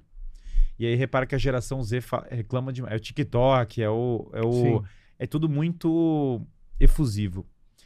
É, então tem muitas pessoas que, que me seguem que tem isso. E aí a geração X, ela teve contato com a internet mais tarde. Ela pegou já numa fase tardia. Então hoje a gente está numa situação estranha, porque os conselhos das gerações anteriores já não valem para a nova da mesma maneira. Porque o cara vai falar assim: ah, faz concurso público, é, compra um apartamento e fala, cara, o cara, o cara olha e fala, bicho, eu não vou conseguir comprar um apartamento tão fácil. Sim. Concurso público agora tem todo mundo fazendo. O Brasil tem mais faculdade de direito que o planeta inteiro somado. É, O que, que eu faço da minha vida? E, por outro lado, o, o cara da geração Z tá muito inconstante. Agora, o problema é, deram conselhos falsos. Fala, cara, nunca casa, nunca tenha filho. Péssimo conselho. Péssimo conselho. O cara fala pra mim, ah, porque ter filho vai dar trabalho. Eu falo, tá bom, bicho. Olha as pessoas que se admiram ao longo da história. Os caras tinham família, tocavam família. No- em Roma Antiga, o primeiro critério pro cara é como, como a família que ele toca, porque o cara tem responsabilidade pra tocar os caras. Uhum. O cara, o cara tem que cuidar da família. Família é a primeira escola de liderança, porque você acorda e a sua família tem que funcionar, entendeu? Sim. Ela tem que é, tá com as contas pagas, as crianças têm que se vestir. Você fala, cara, tem lá um negócio. Então, esse conselho foi ruim. Não case, não tenha filhos, foi um péssimo conselho. É, vai lá e faça concurso público, é um conselho limitado por definição, porque não dá para todo mundo fazer concurso público, não faz sentido. E ao longo da história da humanidade, a produção é, decorre, ela está ligada à criação de coisas novas, à inovação, a uma série de outras coisas que não foi enfatizadas de maneira alguma na formação. Então, isso é um gap. É, leitura de clássicos totalmente fora. Cara, eu leio jornal, já sou um cara culto. Essa foi a, a base dos conselhos que a gente recebeu. Não funcionam. Então, um pouco do problema aqui é olhar e falar. E, e você vai ter uma transferência de patrimônio gigante, porque a geração boomer vai falecer Uhum. e o dinheiro vai para as próximas gerações. Sendo que uma parte gigante das empresas vão à falência na geração 2. Porque até lá o pai constrói tudo, monarquia heróica, como eu gosto de falar, é o cara que chega lá, carrega a caixa, é, empurra o negócio. E aí chega o filho, o filho cresceu na BNS, Ivy League, volta todo o pimpão do Sim. Ivy League. Ah, nunca carregou uma caixa que nem o pai. É, já era, o cara tá, o cara tá com preocupação outra, o cara tá pensando na balada, o cara tá pensando Sim. no, num negócio totalmente abstrato que ele aprendeu na faculdade, que não tem nada a ver com o mundo real. Então, na hora de liderar, desafio muito grande. Então, esse gap generacional, e claro, a religião sumiu da vida, ah, sem religião vai dar ótimo. Segue aí todo o seu. E aí você pensa em todos os caras da sua vida, os caras que focaram em viver os prazeres deles de uma maneira intensa, quem que foi pra frente na vida, falou, cara, na minha é a experiência de vida que agora a nossa geração é, conseguiu ter, de passar os anos e falar, cara, e aí, os caras que seguiram essa linha de, beleza, vou mergulhar nas drogas, Onde mergulhar na Vou Pensa- curtir até. Olha os hábitos que estão circulando. Dieta ruim, drogas, vício em pornografia. Quantas pessoas são viciadas em pornografia hoje? É, as pessoas são viciadas, o cara tá lá, consome rede social em horas, vício em videogame, o cara fica 20 horas nesse negócio. A, a- Cara, aí você soma todos eles. Tem vários estudos mostrando pornografia. Em pornografia reduz o QI do cara, entendeu? Reduz a massa cinzenta do cérebro, que pra mim foi um dos mais loucos que eu li um estudo. Porque o cara começa a conectar o prazer de uma maneira artificial. E aí o cara começa a sentir menos prazer, naturalmente, porque ele tá toda hora num hiperestímulo. As drogas, mesmo efeito. O cérebro do cara tá disparando prazer loucamente. É, o efeito da rede social também. Você vai vendo uma semelhança entre todas as coisas. Dopamina rápida, quero, quero clique, quero negócio. E, e, novamente, a rede social pode ser usada para coisas maravilhosas. Acho que tem muitos trabalhos fantásticos sendo utilizados nela. O ponto é o vício. É toda a esse mundo então do hit de dopamina rápido. Uhum. E aí você precisa parar esse negócio e cortar e falar, cara, fora. Eu, eu brinco, tem um exemplo que eu tô brincando em vários lugares, que é o Maximus e o Enzo, né? Nada contra quem chama Enzo, Enzo é o criador da Ferrari. Mas o cara falou pra mim, não, não quero educar meu filho em educação clássica porque vai ser uma bolha, entendeu? Vai ser uma bolha, esse negócio é bolha, é, extremismo. Pô, sem extremismo, Guilherme, quero um negócio. Então, aí eu brinquei e falei, cara, vamos pegar dois meninos, Maximus e Enzo, entendeu? Aí o Enzo é um menino que vai ser educado segundo a educação moderna full time. Então o Enzo vai para você vai pagar uma escola internacional cara para ele. O Enzo, ele não toma luz do sol, porque, pô, frágil do Enzo, coitado. O Enzo faz beach tênis, entendeu? Porque é para não ter grande contato, esporte de contato já não, não vai. E aí o Enzo é, tirou 10 em sentimentos na escola. Ele falou todos os sentimentos dele numa bela redação. Ele chora bastante também. O Enzo vai ser criado ouvindo qualquer música podendo entrar na rede social. Claro que o Enzo está viciado em pornografia, porque ele está livre na, na rede social total. É, o Enzo consome soja, grandes quantidades de estrogênico total, a testosterona dele baixou lá pra caramba. É, não entrou no piano porque ia dar trabalho. Enfim, o Enzo pegou todo o negócio, mas, cara, ele tá tirando 10 nas provas. 10 em todas as, as provas do negócio. É, e o Enzo, claro, se sente inseguro e, com todas as coisas. Mas ele sabe todos os, os, os chavões ideológicos que tinha que botar lá. Ele falou da. Botou na redação que o maior líder da história foi o Barack Obama, sei lá, ele escreveu um negócio que na. Isso é muito engraçado, né? Porque tem uma, uma história do Barack Obama, só, eu vou voltar pro Maximus, mas é em 2008, né? Daí eu leio, eu tô lendo a mídia, né? E a mídia fala, cara, Barack Obama é um santo, cara toca as pessoas, cura as pessoas com a mão. Eu falei, cara, um pouco. tá um pouco exagerado. E aí eu vou ler um negócio e falo, caramba, Barack Obama, um cara tem um mentor, que é um Bill Ayers, que é um cara que trabalhou no escritório dele. Ele fala, cara, quem era o Bill Ayers? Bill Ayers era de um grupo chamado Weather Underground que botava bomba em carro. Eu falei, cara, caramba, já não é bem o personagem que tá na mídia. e daí eu vou ler um livro de um cara chamado Saul Alinsky, que era tipo um mentor intelectual desse movimento que o Barack Obama estava inserido. Aí o livro do Saul Alinsky começa é, um livro chama Regras para Radicais, né? E aí o, o livro começa assim: Ao Lúcifer, o primeiro revolucionário bem-sucedido. Aí eu falei: caramba, bicho. Aí esse foi um primeiro momento na minha vida que eu falei: o gap total entre o que tá na grande mídia e o que tava na realidade, assim. Porque você olha na grande mídia e fala: cara, é. Ah, o cara é um santo, o cara cura as pessoas com a lua. Aí eu vou vendo ali a capivara do cara, entendeu? Aparece coisas diferentes. Você continua mas, enfim, lendo um livro desse? Esse livro eu li, eu li até o final, mas eu recomendo que as pessoas leiam coisa boa, não coisa ruim. Essa é a minha. Sim. ah, por tabela, porque eu sou professor, então eu tenho que ler o que é ruim para explicar para as pessoas. Mas para quem tá se formando, tem que ler coisa boa. Essa é a melhor ah, dica. É. Quando você começa uma coisa que é ruim, você fala, cara, fecha e vai para uma coisa boa. Minha, minha dica.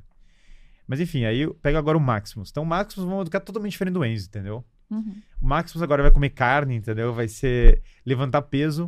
O Maximus vai pro Gil, total. Nada de. Se for beach tênis, ele vai pro tênis, entendeu? Ele vai pra. Sim. Maximus é só. É, o Maximus só lê livro pesado. O Maximus tá lendo a Divina Comédia, Eneida, Ilíada. O Maximus é pesadão. Cara, nem sei o que vai cair na prova. Ele só tá lendo livro. Maximus é empreendedor, o Enzo não, porque empreendedorismo é, Perigoso. é, é perigoso, vai gerar tal. O Maximus, tenda de limonada, já começou ali cedinho, já, já escalou a tenda de limonada. Medo do Maximus, que o cara já tá na.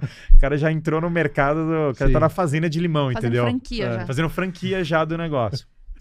O Maximus é religioso, entendeu? Ajoelha, vai na missa ali com os pais, canta canto, entendeu? Toca só música clássica. O Maximus é intolerante, bicho radical pra caramba, não ouve música moderna, só ouve.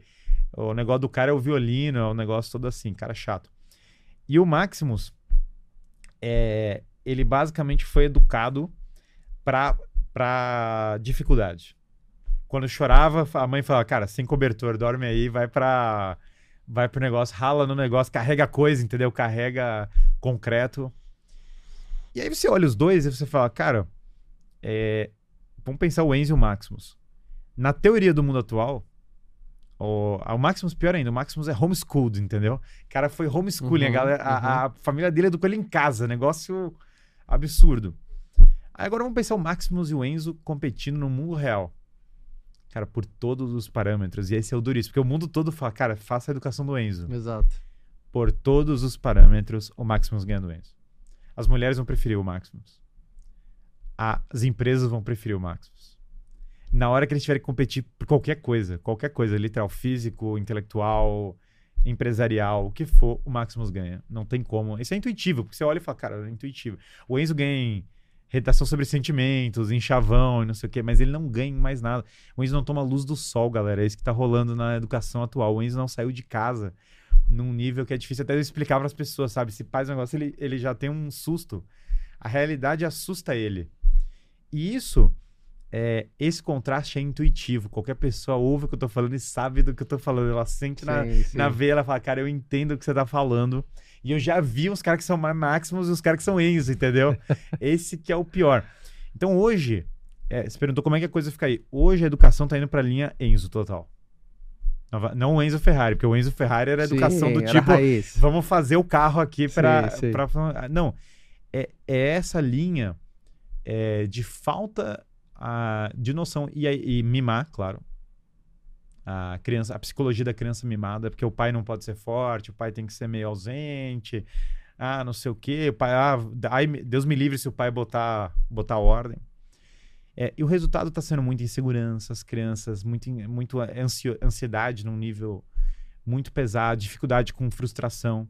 E aí isso gera esse efeito que eu falei da geração Z, no cara sentar na cadeira e não trabalhar. E aí o cara tá desesperado, porque a família tá desesperada, falando: caramba, filho, quando é que você vai começar a, a trabalhar? A empresa tá desesperada, falando: não sei o que fazer com um contingente inteiro de. de... E a geração mais velha é, falecendo e o embora. desafio, o desafio vai chegar. Então, é, em termos de gerações, e a X, a geração X, que é a galera de. puxando mais pros 40 e tanto, pros 50, né? Ah, muitos são bem-sucedidos, mas eles olham essa situação toda e estão meio naquela. meio perplexos. faço, né? meio, cara, o que, que eu faço agora? O que, que tá. A geração mais velha faleceu, achava. é, agora essa mais nova tá chegando, eu já tô me sentindo meio. Não acompanha a velocidade, sabe, Tô do negócio que deslocado. tá. Tô Não deslocado. tá nem lá nem cá. É. E aí, essa, é, essas três gerações, eu pego elas, porque elas são meu público na internet, é 50% millennial, que é a minha geração. Então é, é bem é, Seus natural. alunos refletem seus números também? Não. É, os meus alunos, então, vamos lá. Depende, né? Então, tem os meus alunos online e tem os do Em Busca da Verdade. Em Busca da Verdade é outro perfil, porque é só. É só, mas é, é um curso para líderes. Então, a maioria são empresários, hoje impressionistas. Então, é, é- o perfil é diferente. São mais velhos, no geral, por definição. Porque o cara que tá tocando um desafio empresarial bem. Então, acaba sendo um ele não tem que 35, 50 ali. Exatamente. Tá. Exatamente. 3550 você matou. É. O cara já tá ligado na, Exato. nas estatísticas. Mas é isso, 3550 pesado. Esse é o perfil em busca da verdade. Online, então pegando a galera que tá online. Aí nós temos 25% de geração Z, que é a maioria é YouTube, a galera que vê no YouTube, que é Uhum. mais jovem. É, 50% millennial e e 25% de geração X. Na verdade, agora aumentou, tá 30 geração X e Z diminuiu um pouco, X é um pouco maior. É, no caso do, do- dos empresários, X é muito mais representada. É um pouco natural, porque a tendência, muita gente acompanha da sua geração, então acho que esse número Uhum. millennials tem a ver com isso. Mas é também porque eu acho que a geração millennial tá bem na bifurcação. A geração millennial chegou naquele momento e falou, cara, agora chegou a hora de eu decidir para qual caminho eu vou. Tem esses valores que eu tô vendo a geração mais nova e eu tô vendo que eles não deram certo, que eles não estão dando certo. Eu apostei neles por uns anos, eu tentei, eu fiquei ali 22, pô, fui lá pra balada, fiz o negócio todo, olhei 25, tentei primeira empresa, mas não investi o dinheiro que eu ganhei, mas não sei o quê. Ah, saí do emprego, ralava na empresa, sabe? O cara tá bem naquela fase que ele olhou e falou, cara, já vi, meio que vi o que não deu certo. E agora preciso de um rumo. Então eu acho que a geração millennial, ela tá super na bifurcação da história, ela tá super na fase pra vou tomar uma decisão. E a X está no desafio de liderança, que é o outro, que é agora, cara, como é que eu lidero esse novo mundo é, e coloco uma perspectiva nisso. Então, a- essa análise de gerações, claro que ela tem é, suas limitações, não é determinístico, tem caras da geração mais nova que são outliers total, e aí Sim, vai ter sim. mil, as variações são, a exceção Uhum. é, é variada. Mas eu uso bastante isso de gerações é, para explicar também esse fenômeno atual, porque, cara, ah, muitos dos costumes que a gente está vendo, a gente tentou, nós tentamos uma coisa no mundo atual que é bem específica da nossa época, por exemplo, a revolução sexual. Durante toda a história da humanidade, cara, o padrão era casar e ter filhos. Esse era o padrão geral, Sim. sociedade do Japão, Rússia, é, 3, 100 mil anos atrás, era casar e ter filhos quando você pega a sociedade atual, dos anos 60 pra frente, a gente falou, cara, não, agora vai ter uma liberdade sexual que não havia antes. Então, vai ter divórcio, a galera vai. é, a gente vai incentivar uma libertação sexual desde cedo, vai cada um pro seu caminho, tá bom. Nos anos 60, você e falava, cara, nada aconteceu, tá vendo? A sociedade tá igual. A galera, pô, os, os caras muito reaça, falava que ia dar tudo errado. É, nada aconteceu. Passa os anos 70, também nada tá acontecendo. Nos 80 mais ou menos, já começa a ter umas coisas, 90. Agora, fast forward 2023. Você olha e fala, cara, metade das crianças sem o pai. O que que tá rolando na sociedade, sabe? O que que tá acontecendo? O que que significa essa revolução sexual? Maluco, o marido larga a mulher. O cara vaza. A real é, o cara engravida a mulher e vaza. Esse já é um dos primeiros problemas. Não tem a casa da família. Quantas pessoas no Brasil são criadas pelos avós? Heróis dos avós do Brasil que educam os filhos, porque a, a, a mãe engravida tem o filho e deixa o, o, o filho largado. Muito comum. É, então a- o núcleo familiar vai se, vai se dissolvendo. Então os avós criam, que são a última geração que já tinha mais Uhum. uma cabeça mais no lugar. Só que aí a criança tem a dificuldade de perder muitas vezes o referencial, o referencial do pai presente e tal. O pai é a figura de autoridade para a criança. Então o pai é a figura que você vai olhar para a sociedade e falar, cara, esse é o modelo que eu vou seguir. Uhum. Quando você pensa o líder, na sociedade tem uma lista hierárquica, né? Lá atrás, é, eu sempre falo que tem essa lógica que era, cara, primeiro Deus morreu.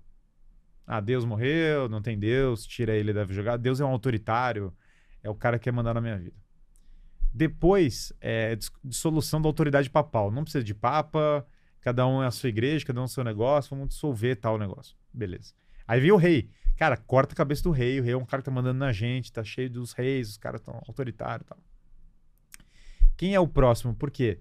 É o pai de família, porque é o próximo, mo- é o mini monarca. Na ordem das Aham. hierarquias, você vai desconstruindo e vai falar, cara, agora acaba com o pai de família. Esse cara é só um mini monarca na minha casa. O- a, a autoridade do chefe tá ali. Só que o problema é o seguinte: toda essa ordem de liderança sempre precisa ter alguém à frente para tocar um negócio. Uhum. Se você vai para uma ilha deserta, você vai querer saber quem é o cara que vai conduzir os sobreviventes para resolver o negócio. Exato. Se você vai para uma situação necessidade, você- se as pessoas tiverem que carregar a caixa, alguém tem que liderar o processo de carregar a caixa. Não tem como não ter o líder. Exato.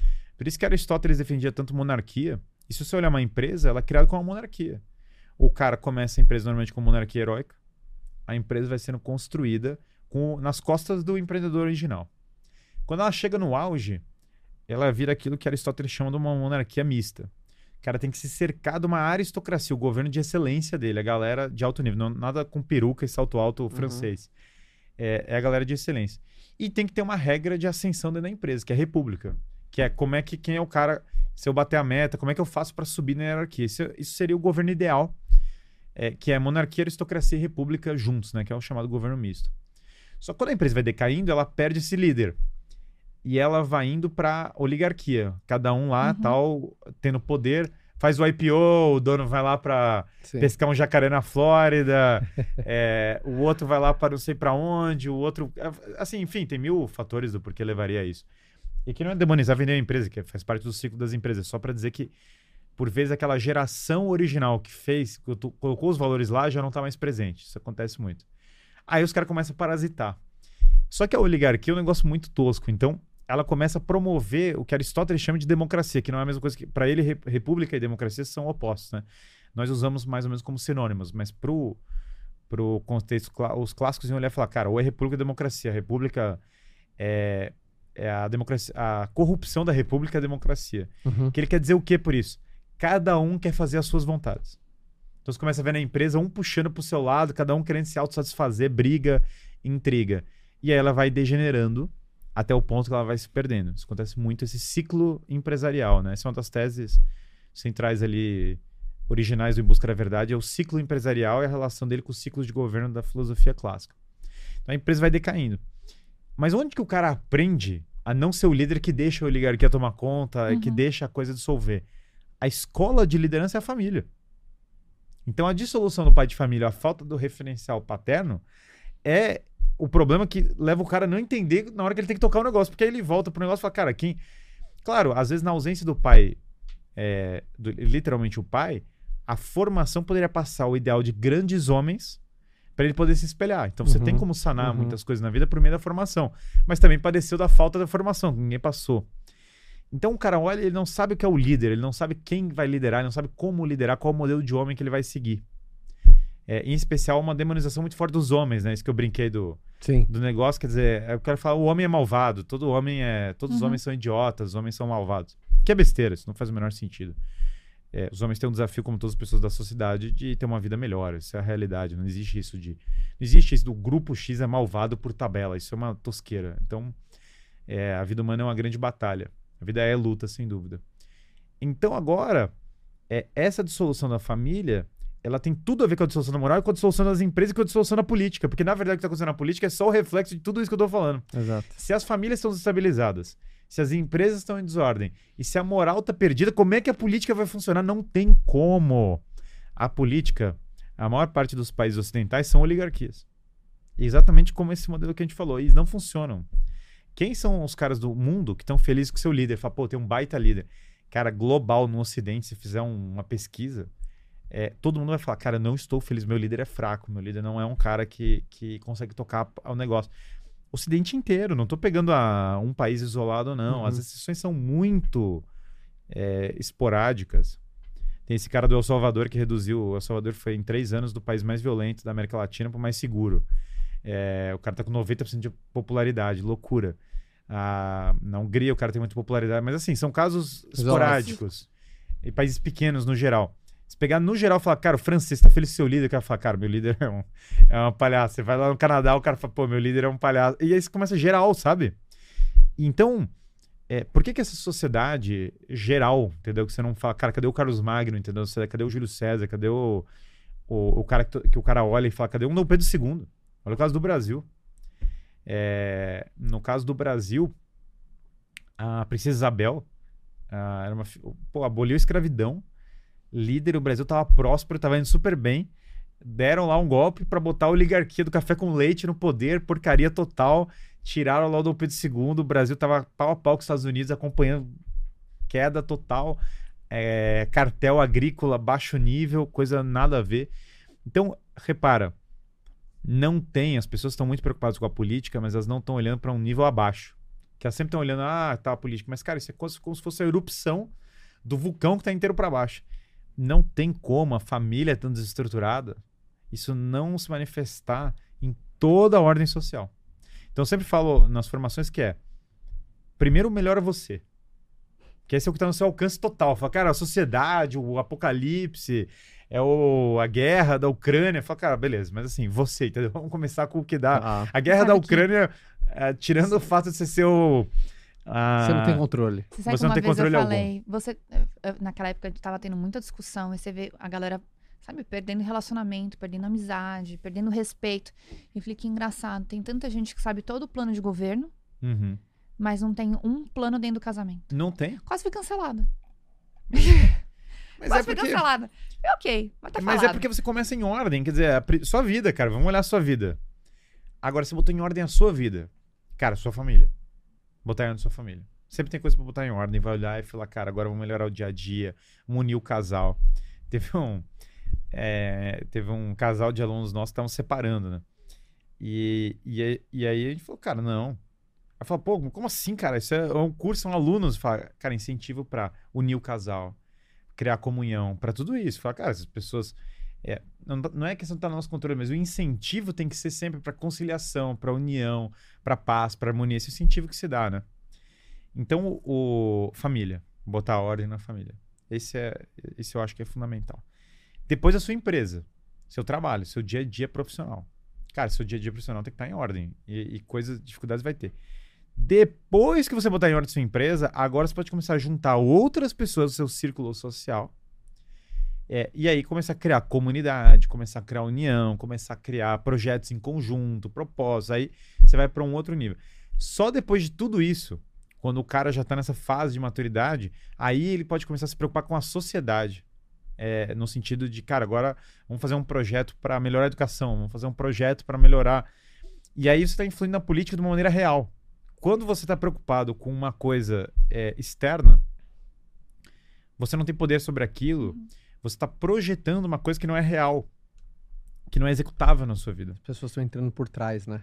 é uma fuga da realidade travestida de, de, de preocupação Exato. com uma coisa. Então você está criando um artificialismo sem perceber. Entendi. Esse é o sofisma que eu falo.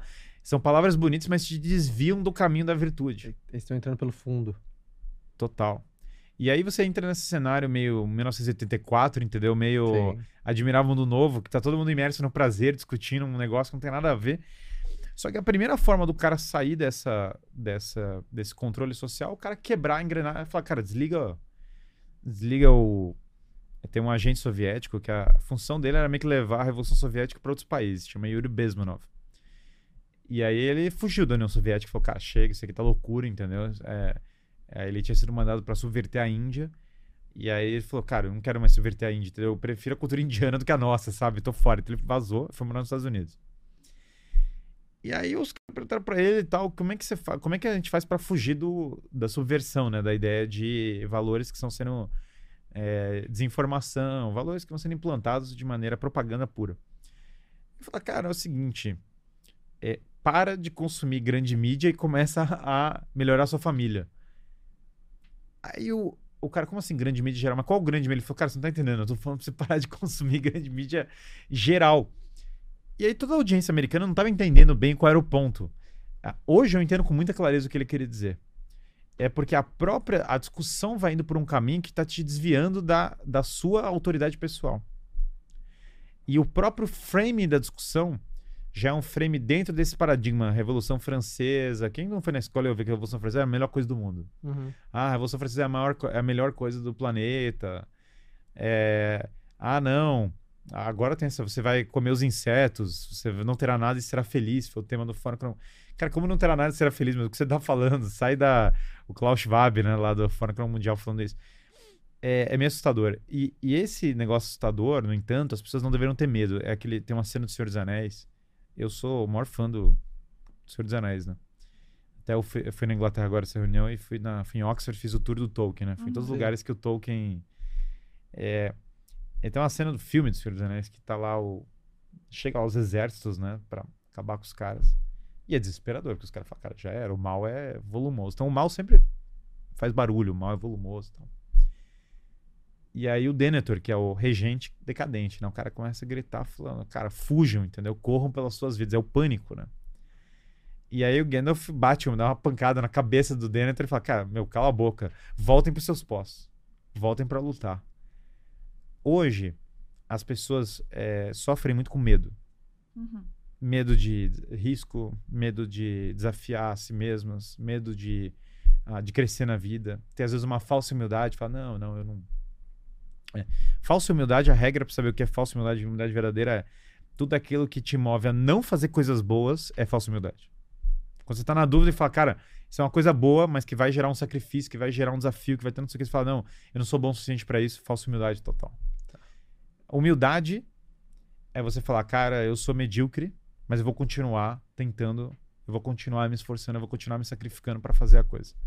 Falsa humildade é, não, eu tenho muitos defeitos, não vou, me- não tenho como melhorar nisso, não tenho como melhorar naquilo. A desculpa tem muito a ver com falsa humildade. A, a melhora tem muito a ver com a verdadeira humildade. Porque o cara que é humilde de verdade fala, cara, realmente sou idiota, preciso melhorar. É, e tal. Então, hoje, há muito. As pessoas estão semeando medo. Tem muito semeação do medo. Ah, o medo, o pânico, as pessoas estão entrando em pânico e tal. E as pessoas precisam de uma mensagem de esperança. Elas precisam entender é, esse momento, como você pega esse lindo filme do Mel Gibson, A Paixão de Cristo. É curioso, porque a paixão de Cristo é a, é a morte do Cristo. É, Uhum. é sangue, entendeu? Um negócio. É slasher, entendeu? É É, é sangue. As pessoas estão num momento de desespero. E, no entanto, a beleza ali é exatamente você começar a perceber falar, que as pessoas que têm fé, elas não estão caindo em desespero, apesar da situação ser a, a, ser, ser a pior. E que, na verdade, existe algo reden- de redentor naquilo. Então, hoje, nós somos muito ligados a essa cultura de consumo. E tudo que sai da zona de conforto, a gente fala, ih, meu Deus do céu, medo, medo, medo. Da... Então,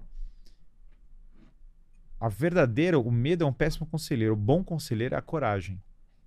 Eu acho que não é que você tem que ser ingênuo no diagnóstico das coisas, no otimismo exacerbado, tipo, ah, tudo vai ficar sim. melhor? Sim, sim, sim. tudo será maravilhoso, tudo Alienação é perigosíssimo. é perigosíssimo. Eu não acho que, não acho que é isso.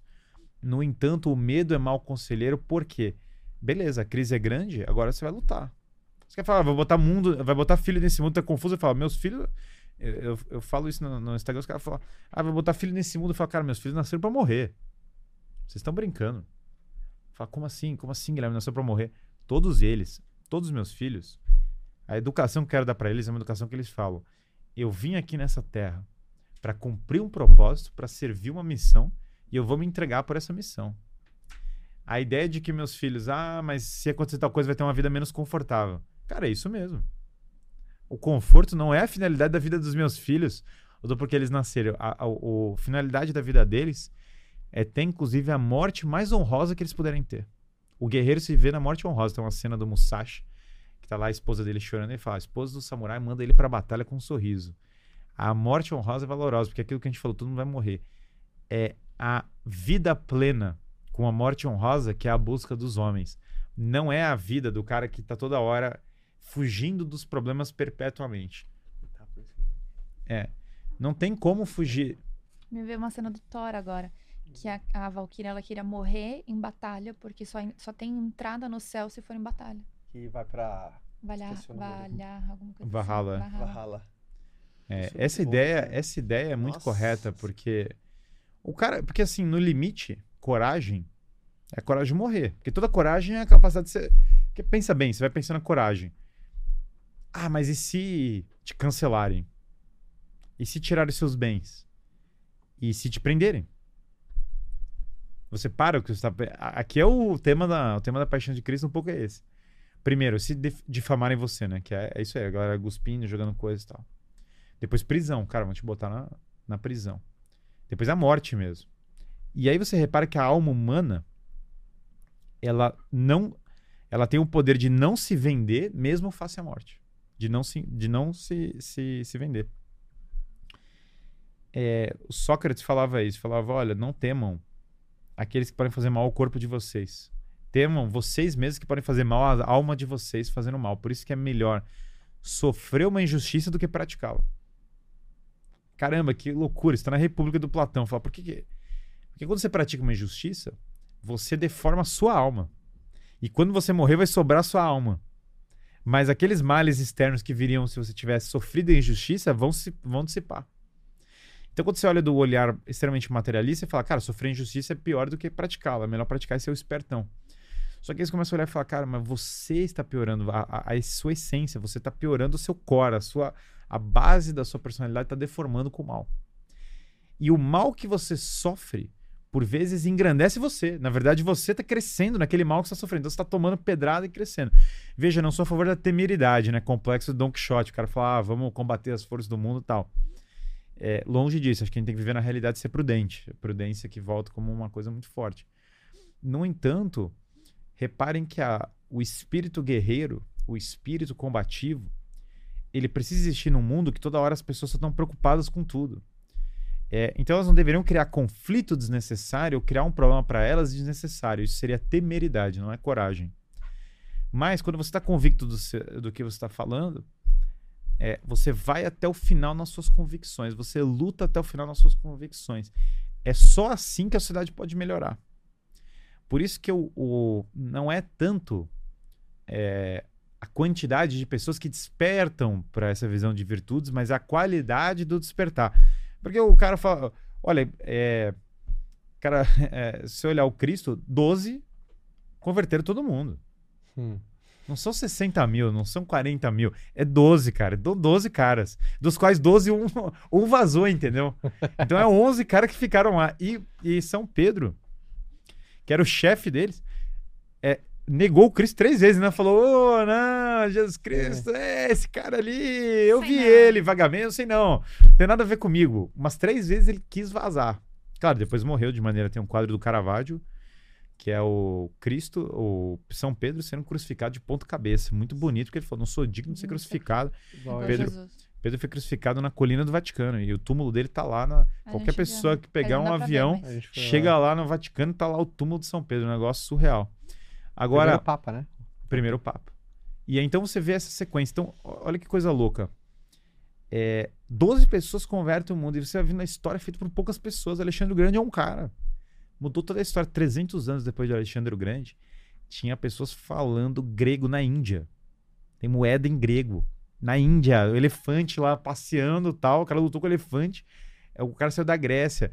A Grécia nunca tinha conseguido passar ali das, é, das brigas internas. É, é tipo, a Grécia dominar a Pérsia é tipo o México invadir os Estados Unidos ganhar a guerra, entendeu? E anexar os Estados Unidos e continuar, sabe? É uma loucura, não faz. é, não tem sentido. Então, é, é, é a qualidade.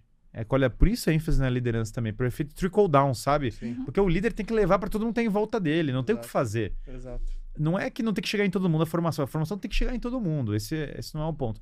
Mas o líder tem a responsabilidade de levar para os caras. Que, se você tá lá numa empresa, você quer levar para os caras, você tá num desafio, o cara é você. Um amigo meu uma vez falava, pô, queria muito, Guilherme, que Deus mandasse alguém para converter o meu colega que senta do meu lado na faculdade. Falei, cara, talvez Deus tenha que mandar alguém em cima da cadeira dele, porque do lado não tá dando certo, entendeu?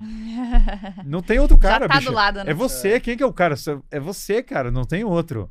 Ah, adoraria que o Brasil mudasse, falar, ótimo, tá, você é o cara. Não, eu, eu não tenho nada a ver, eu não sei o que e tal. E, e é que o cara não tá entendendo. É, o líder desperta no dia que o cara fala, cara, não. Eu, dentro do- da minha capacidade, dentro do meu entorno, eu vou fazer acontecer. Eu posso não responsabilizar pela guerra da Ucrânia. Mas aqui em volta, nessa empresa, nessa área, nesse bairro, nessa cidade, nesse desafio que eu tenho, com essa galera, eu vou fazer o negócio acontecer. Essa mentalidade que eu acho que pode mudar o Brasil tem um tipping point, que é um certo número de líderes, um certo número de pessoas vira a mentalidade. É sutil, não é espalhafatoso, não é nada, mas quando dá uma virada, eu não sei qual é o número do tipping point, quantos líderes, quantas pessoas que ah, virando o Brasil muda. Mas eu sei que tem um tipping point, cara, tem algum momento que um X número de pessoas despertam, que saem da Matrix, tomam red pill, entendeu? Eu adoro essa metáfora da Matrix. Porque é isso, cara, você tá com um plug aqui na, no negócio, você tá enxergando um mundo falso, todo mundo fala, cara, não existe nada espiritual, todo mundo é matéria, tudo é cínico, tudo é mal, o mundo não tem nenhum propósito, sua vida é, essencial, é o niilismo pesado. E a galera, o sistema, não, não, Barack Obama cura pessoas com as mãos. Fala, cara, isso não é possível, não faz sentido. É, nada vai acontecer tal. Então, consuma, só consuma e não, não pense, não pense em nada. Aí eu falo, cara, não, calma, tira o plug, entendeu? Tira o plug. Aí quando você tira o plug, é meio duro no começo. Você fala, cara, tem umas máquinas, puta, negócio. Você tem aquele momento que você fala, cara, eu queria voltar a comer o bife, entendeu? Uhum. Tinha lá um bife. Se eu tivesse na Matrix. né? É muito bom, o cara falando, cara, eu só queria comer o bife, entendeu? e aí o, o- você fala, cara, eu quero comer o bife. Tá bom, mas, cara, o bife não é real, entendeu? Sim. O bife não é real. E aí você volta e fala, cara, o Red Pill, então, ele tem uma dureza. Se eu falar pro cara, cara, não vive virtude, segue os teus desejos aí, toca teu barco, não estuda nada, esse negócio de cultura clássica, desiste, meu, é, toca o barco. Bom, o Blue Pill, entendeu? Uhum. Você vai tomar. Você vai. Você vai tomar a Matrix, já, já deu aqui, já, já apareceu a gente aqui na. Falou, cara, você tá. Deu aquele bug, né? Os caras começam a tocar uns. É a Matrix, um- ó, desligou a É, Matrix. já passa um gato preto aqui na mesa, né? Os caras falam, caramba, o que que tá. Deu tilt, né? Deu Deu tilt, tilt. né? Falha na Matrix. O cara passa o gato preto e fala, cara, o problema é o seguinte. é, a pílula vermelha é mais dura. Então, muitas coisas que eu tô falando são mais duras de, de Sim, cair a sim. ficha. Não são, são um desafio. Mas quando você toma, tem o conforto da verdade. Então, essa- esse negócio da, da verdade é engraçado. Existe algo de muito confortante, por isso esse nome da, da empresa, né? Que é Em Busca da Verdade. Então, duas, eu sempre gostei de nomes que são. É, pô, uma chama Filosofia do Zero, cara, que eu acho que é tipo auto. Eu gosto de coisa que é autoexplicativa, entendeu? Cara, filosofia Sim. do zero. Você tá no zero, você vai entrar e vai aprender filosofia. Não tem muita. Sim. Eu adoro isso. E outra é em busca da verdade, que é engraçado, porque nós não somos os detentores da verdade aqui na Terra. Nenhum de nós é o senhor da verdade aqui na Terra. Isso não é o nosso papel. No entanto, nós somos buscadores. E nós somos buscadores de uma verdade que é maior do que nós mesmos. É, nós procuramos algo maior do que nós. Quem que no homem, né? Que- Quem dos homens não busca algo maior do que si mesmo? Quem não busca uma, uma grandeza? Quem não busca um- uma realização pessoal? Quem não busca é, um sentido maior? Eu acho que é uma Uhum. busca. E quem não tá buscando é isso, cara. Tá na Blue Pill, entendeu? Tem que tomar agora a Red Pill. Muito bom, Guilherme. Muito bom. Muito bom. Você... Primeiro, palmas pra esse cara. Palmas pra esse cara. é muito bom. É gostoso te ouvir. Você é um cara. que eu acho que dá pra entender por que, que você tá conseguindo é, é, fazer as pessoas despertarem mesmo com a filosofia, através da, da, da cultura clássica. Falar assim, cara, tem coisa valiosa aqui. Então, dá, é, e, e aquilo que você falou do pegar algo que muita gente é abstrato, é filosófico, aterrizar isso no campo da, da matéria, o cara Sim. viu, deu resultado. Então fica claro, né, amor? É, Eu tô animadíssima pra começar a minha aula do EBV, entendeu? Eu tô pronta, já estou com a roupa de Você ir. viu? Você ganhou fã aqui. Porque eu quero ir para a minha transcendência, eu quero ir para o meu lado de Ó, estudos. Matando o professor de orgulho, hein? Ouvi isso aí, né, professor? Não, eu trafico. Pensei, ó, eu tava até ali, ó. Eu trafico sempre- as Red Pills, né? Eu vou distribuindo. eu jogo uma, a pessoa vicia, daí eu jogo. Como é, vai. que, como é que faz pra galera que tá aqui no, no, no podcast e quer te acompanhar mais? Como faz pra te achar? Sim, então. É, as duas redes sociais que sou mais ativo são Instagram e YouTube. Tá. Então, YouTube é Guilherme Freire, Instagram é Guilherme FCL Freire. Tá. Arroba Guilherme FCL Freire. Vai ter Guilherme Freire lá no nome, mas Tá. o arroba é esse. É, tem dois sites, tem todos os links para todos, que é guilhermefreire.net e professorguilhermefreire.com.br, são sites link geral. É, hoje, os dois maiores, é, o cara quiser se aprofundar mesmo, Sim. os dois caminhos são o Filosofia do Zero, que está em filosofiadozero.com.br, está lá nesses sites que eu falei também Legal. que é a comunidade. É, é uma comunidade que basicamente o cara entra lá, vai ter toda a bibliografia, aula uma por uma, por exemplo, do Platão. A gente vai passar todos os diálogos de Platão, uma aula de cada vez, Sim. em ordem, para o cara conseguir Sim. passar assim. Eu tenho vários alunos que nunca tinham lido outro livro antes, que leram Platão completo, que para mim é, uma, é um motivo de orgulho gigante. Então, Filosofia do Zero tá lá. O Em Busca da Verdade é invitation only, entendeu? É só Sim. assim. Mas quem tiver interesse pode tentar falar com. é, manda mensagem pro. Tem o Instagram do Em Busca da Verdade, mas que não, não é ativo. Ele só tem três, é, Sim. três pessoas lá, mas é, é, O meu sócio, Gabriel Kanner. Kanner é K-A-N-N-E-R. Tá. É, mandar mensagem pra ele é a melhor aposta pra Legal. é, para chegar, a gente mantém como é um perfil para empresários, é mais é, a gente quer manter um perfil de Sim. criar comunidade, então por isso que a gente faz invitation only. Tá. Mas sem dúvida, eu acho que mandando mensagem pro Gabriel, a primeira pessoa, pô, quero muito Ele participar. faz ver se você tá no momento, A, tem o a gente, a gente vai é, Tá conversar com certeza com as pessoas e, e é uma alegria, pô, para mim é uma alegria imensa. É, no YouTube tem lives ah, com frequência, então a galera pode entrar lá e já ver uma, uma pancadinha de conteúdo. Cara, adorei. Time, mais palmas para o Guilherme aqui que arrasou aqui, deu uma baita de uma aula, foi bom, você gerou provocação, principalmente no momento desse do ano que é muito bom, reflexões, as pessoas ficam mais sensíveis. Primeiro. Não só reflexão, mas mostrou o caminho. Exato, cara. Isso traz resultado. Isso traz mudança. Eu acho que é o que ele falou, né? Muita gente ele deu uma chave. Se ele não tirou o plug, ele deu uma bagunçada aqui no, no plug do cara. Então, isso eu gosto de pessoas, né? Eu acho que essa provocação eu acho que é o primeiro, o primeiro passo. É ser provocado. E. E, cara, deixa a tua mensagem final pra turma. Não, a minha mensagem final é isso, ó. É, vão despertar, entendeu? Coloquem as virtudes como, como centro da vida e não se limitem por, por os conselhos ruins que vocês receberam. A vida de vocês tem propósito, tem um significado. E vivendo esses grandes hábitos, ela, ela lendo, disciplina, exercício, prática das virtudes, transcendência, cara, colocando bons hábitos na sua vida, inevitavelmente ela, ela, vai começar a, a pelo menos te apontar o caminho da sua vocação e do seu propósito, que eu acho que é maravilhoso. Se nós conseguimos ajudar alguém, já foi um, um- um grande primeiro passo. Obrigado, Guilherme. É isso, alegria minha. Eu espero poder te receber mais, com toda certeza sei que tem conteúdo pra caramba.